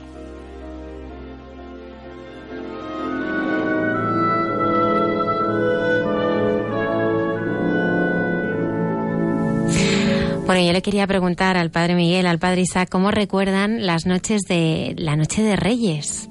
Y se les trajeron en carbón, que yo sé que bueno, un balón de fútbol, por supuesto, pero padre Isaac, ¿cómo era tu noche de Reyes? Pues yo la recuerdo la noche de Reyes con mucho entusiasmo, con mucha ilusión, con mucha ilusión y además que también recuerdo pues esos días que esos momentos que me iba con mis padres al Cortilandia cuando todavía eran, eran piadosos, era, se, se veía el Belén, se contaba la Navidad, como realmente era, ¿no? Y es verdad que me, me, me, iba a la cama pues con mucho entusiasmo, con mucho nerviosismo.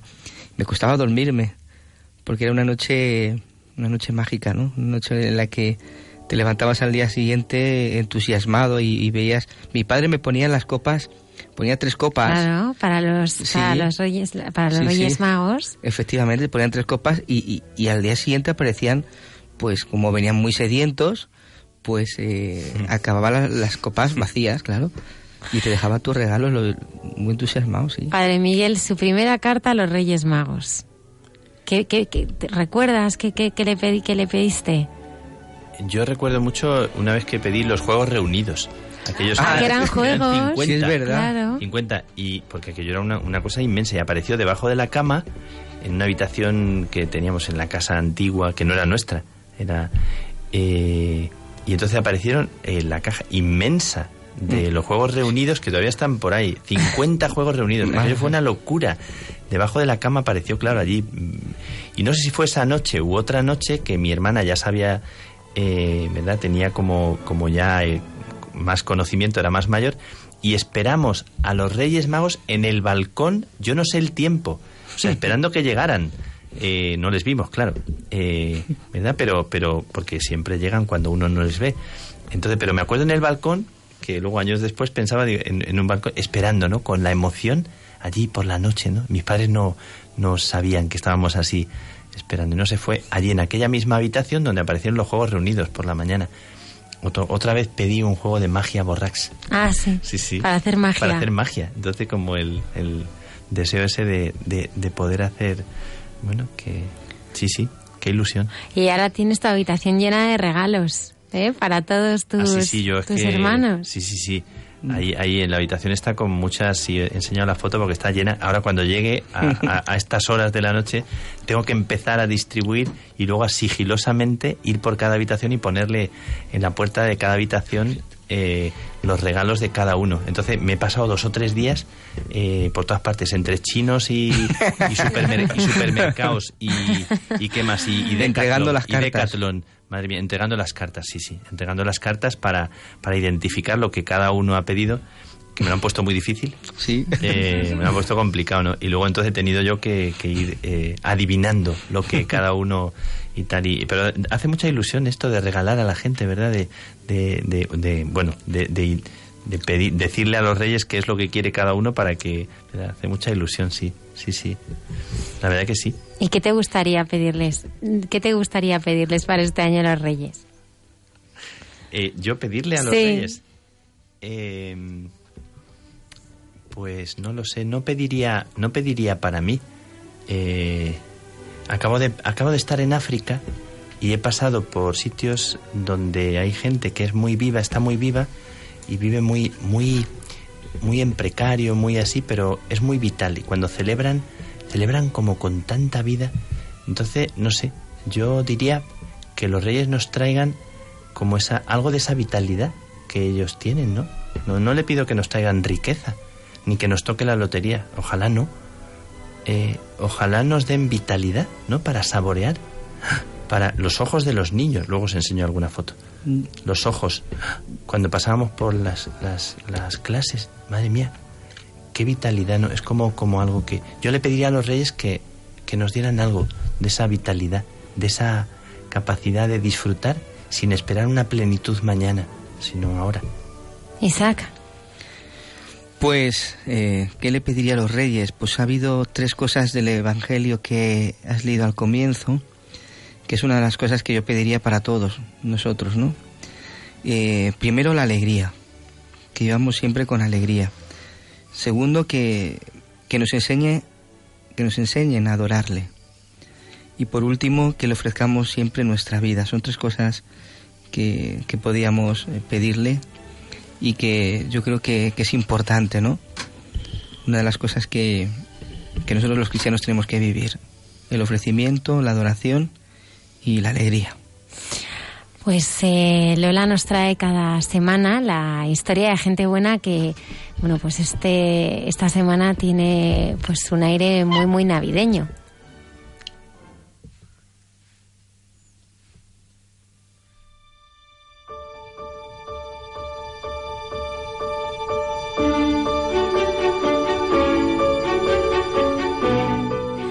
Estas navidades recibimos muchos regalos normalmente de nuestros seres queridos, pero estas fiestas los habitantes de un pueblo de Reino Unido han tenido un regalo muy especial de un Papá Noel muy generoso. Este Papá Noel ha dejado sobres llenos de dinero en efectivo en los buzones de más de 60 casas del vecindario. Espera, Lola, era el padre Isaac. Era yo. pues te están buscando por Reino Unido, que lo sepas. Al dinero le acompañaba un precioso mensaje que decía, Jesús te ama. Muchos de los vecinos están intentando averiguar quién ha sido ese Santa Claus tan generoso que les ha dado una auténtica sorpresa y les ha recordado cuál es el verdadero espíritu de la Navidad. El dinero iba acompañado de un precioso mensaje que decía, Jesús te ama. Bueno, pues qué bien, ¿no? Qué, generosidad. A veces, eh, pues no hace falta dinero, ¿no? Porque podemos regalar tantas cosas, ¿no? Como decía el padre Miguel, ¿no? La escucha, el acompañar y, y ser también, pues, alfareros de cántaros rotos. Basta andar por la calle y ver a veces, pues, caras de soledad, de desesperación, ¿no? Y recogerlas con nuestra, con nuestra oración. llevar esas oraciones. Yo creo que este Papá Noel, el regalo verdadero era que Jesús te ama más que el dinero. Así que, bueno, pues nos entrenaremos para el año que viene ser Papá Noel para muchas familias y muchas personas que lo necesitan. Continuamos con la hermana Carmen Pérez y entre tú y yo.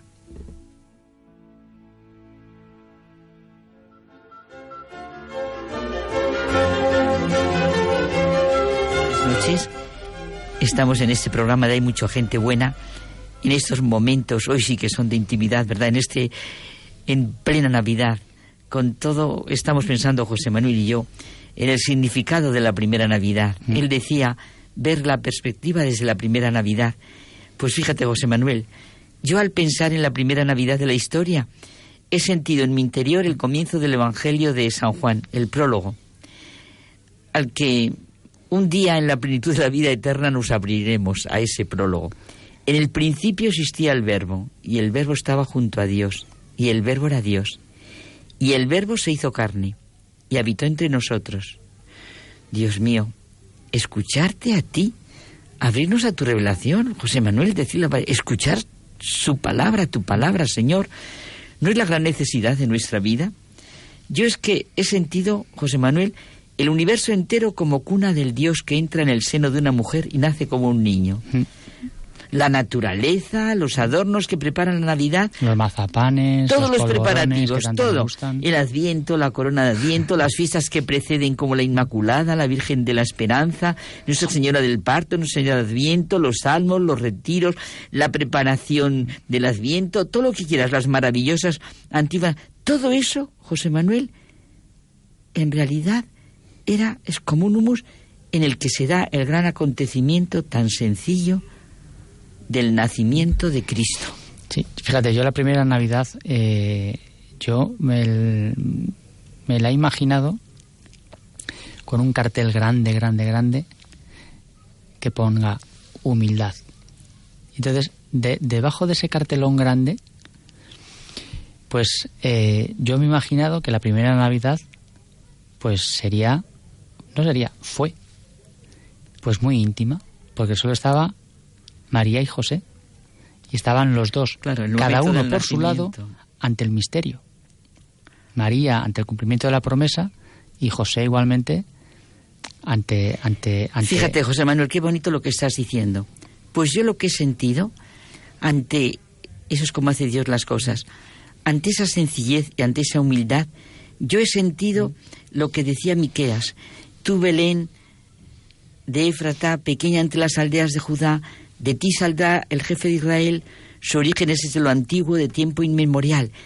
O sea, yo he sentido la primera Navidad como todo, todo, todo, todo lo anterior como preparación para el gran acontecimiento que va a marcar esa realidad tan humilde y tan sencilla como esa cuna del niño que nace. Todo lo mejor de la creación adorando a ese niño que nace, que tú estás presentando. Sí, ya fíjate, porque yo la, la- la segunda imagen que tengo es la de la pobreza, frente a la gran revelación, a la dignidad del rey, no hay ni una cama en la que venir al mundo, lo que también torna la primera Navidad en contradictoria, ¿no? Sí, dice el Papa Francisco que la Navidad revela el inmenso amor de Dios por la humanidad. Y claro, como decíamos al comienzo, lo del prólogo del Evangelio de San Juan, está el significado más profundo de la Navidad de Jesús. Él es la palabra de Dios que se hizo hombre, que ha puesto su tienda y, como tú has dicho, su morada entre nosotros, y por eso se hace sencillo. En esas palabras que nunca dejan de sorprendernos, lo que aconteció en Belén, está todo el cristianismo. Dios se hizo mortal, frágil como nosotros, compartió nuestra condición humana, ha entrado en nuestra historia, se volvió plena- plenamente Dios con nosotros. Y fíjate que también, eh, eh, eh, siguiendo tu línea, esa primera Navidad, la llegada del Señor a, a todos y a cada uno fue de una manera, entiéndase bien la palabra, ordinaria. En cuanto que fue sobrevenida en un viaje que estaban José y María para censarse, como un acto ordinario de la vida normal, de la vida mm, habitual. Pero fíjate, Y por ello también, y fíjate que a mí es algo que siempre me ha llamado la atención, eh, les cogió con cierta imprevisión, porque la venida de Dios a la vida de cada uno es siempre imprevisible. Entonces, y a ellos mismos, porque dices, hombre, si sabía que estaba en estado, podía haberse esperado. No, ellos siguieron con su vida y el Señor vino cuando quiso. sí, una y otra vez es verdad, José Manuel. La Navidad revela el inmenso amor de Dios por la humanidad. Ahí está la certeza de nuestra esperanza, a pesar de sentirnos muchas veces, ¿verdad?, rotos en la vida diaria. Navidad nos dice que somos amados, elegidos, bendecidos, visitados, acompañados por Dios. De nuestra libertad depende mirar el mundo y la historia como el lugar donde caminar con Él y entre nosotros, mirar el portal como tú lo has escrito, y así ir hacia los cielos nuevos y la tierra nueva. Estamos llamados a vivir así con profundo gozo y paz interior. Aunque nos sintamos rotos, hemos sido redimidos. Él es Dios con nosotros. Claro. Yo, ya para terminar, porque si no nos van a echar a patadas, bueno, si nos tiran polvorones todavía, pero la primera Navidad, en el fondo, alumbra el verdadero sentido de este tiempo.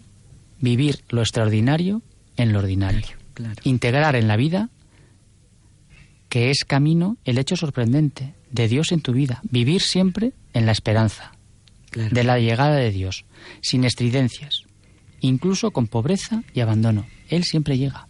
En plena Navidad, gozar de lo que representa la omnipotencia y la indefensión, la divinidad y la infancia.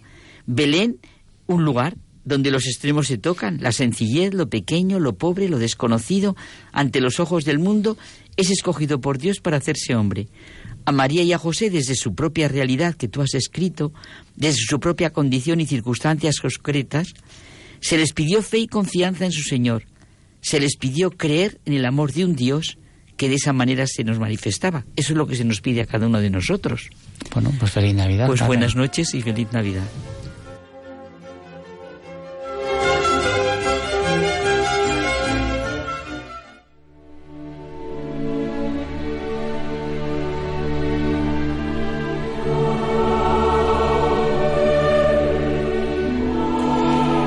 Vamos a terminar ya el programa, dar las gracias al padre Isaac. Muchas gracias, El Almudena. primer regalo, el Scalestric. El Scalestric, Ahí está, que te lo has dejado. Te lo has dejado. Lola Redondo, muchísimas gracias. Quiero agradecerte el gran esfuerzo que estás haciendo con, con redes, en Instagram, haciendo también que, bueno, pues que podamos llegar a, a un montón de personas. Muchas gracias. Placer siempre. Gracias al padre provincial de los Carmelitas Descalzos eh, de la provincia ibérica de Santa Teresa, el padre Miguel Márquez, que está con nosotros durante todo este programa. La verdad es que estamos súper contentos de que hayas estado aquí, ya que viajas tanto, es difícil. Pero muchísimas gracias sobre todo por, por tu generosidad y por haber compartido esta intimidad con los oyentes de, de Radio María. Queremos invitarte a que despidas el programa en esta noche tan especial de Reyes del modo que más nos gusta hacerlo, que es eh, rezando.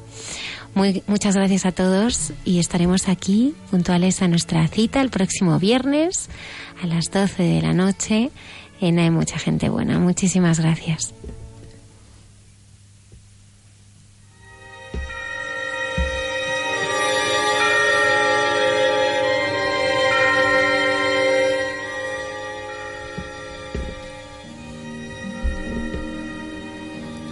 Gracias Señor por este día. Gracias por tantas cosas que, que nos han sucedido y que nos has regalado y que no somos capaces de, de reconocer. Gracias Señor por toda nuestra historia desde el día en que nacimos hasta hoy y hasta el último día de nuestra vida. Gracias Señor por las personas que, que se sienten en esta noche confortadas con la confianza que reciben de otras personas que, que luchan, que trabajan. Haznos, Señor, nacer a la confianza. Aquí tienes nuestra vida. Aquí estamos, Señor, para ti. Enséñanos a quererte. Enséñanos a dejarnos mirar por ti. Señor, enséñanos a, a amar y a dejarnos amar.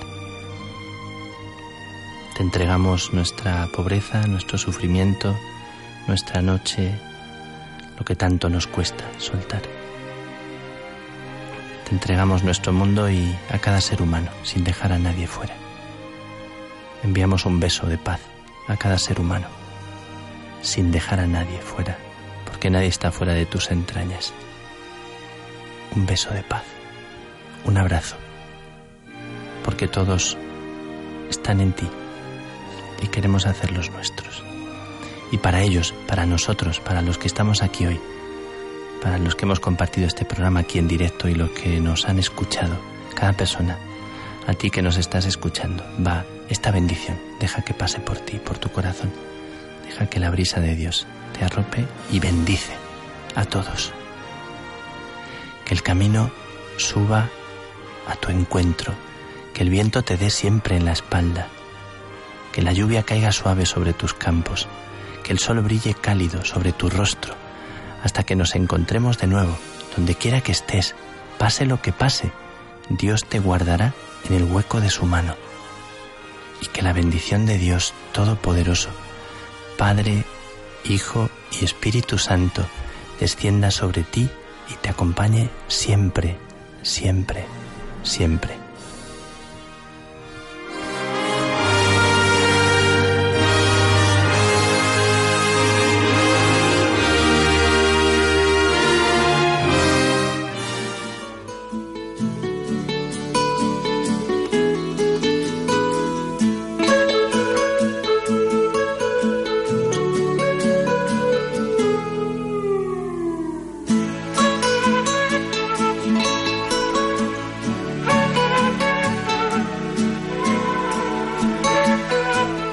Y así finaliza en Radio María. Hay mucha gente buena.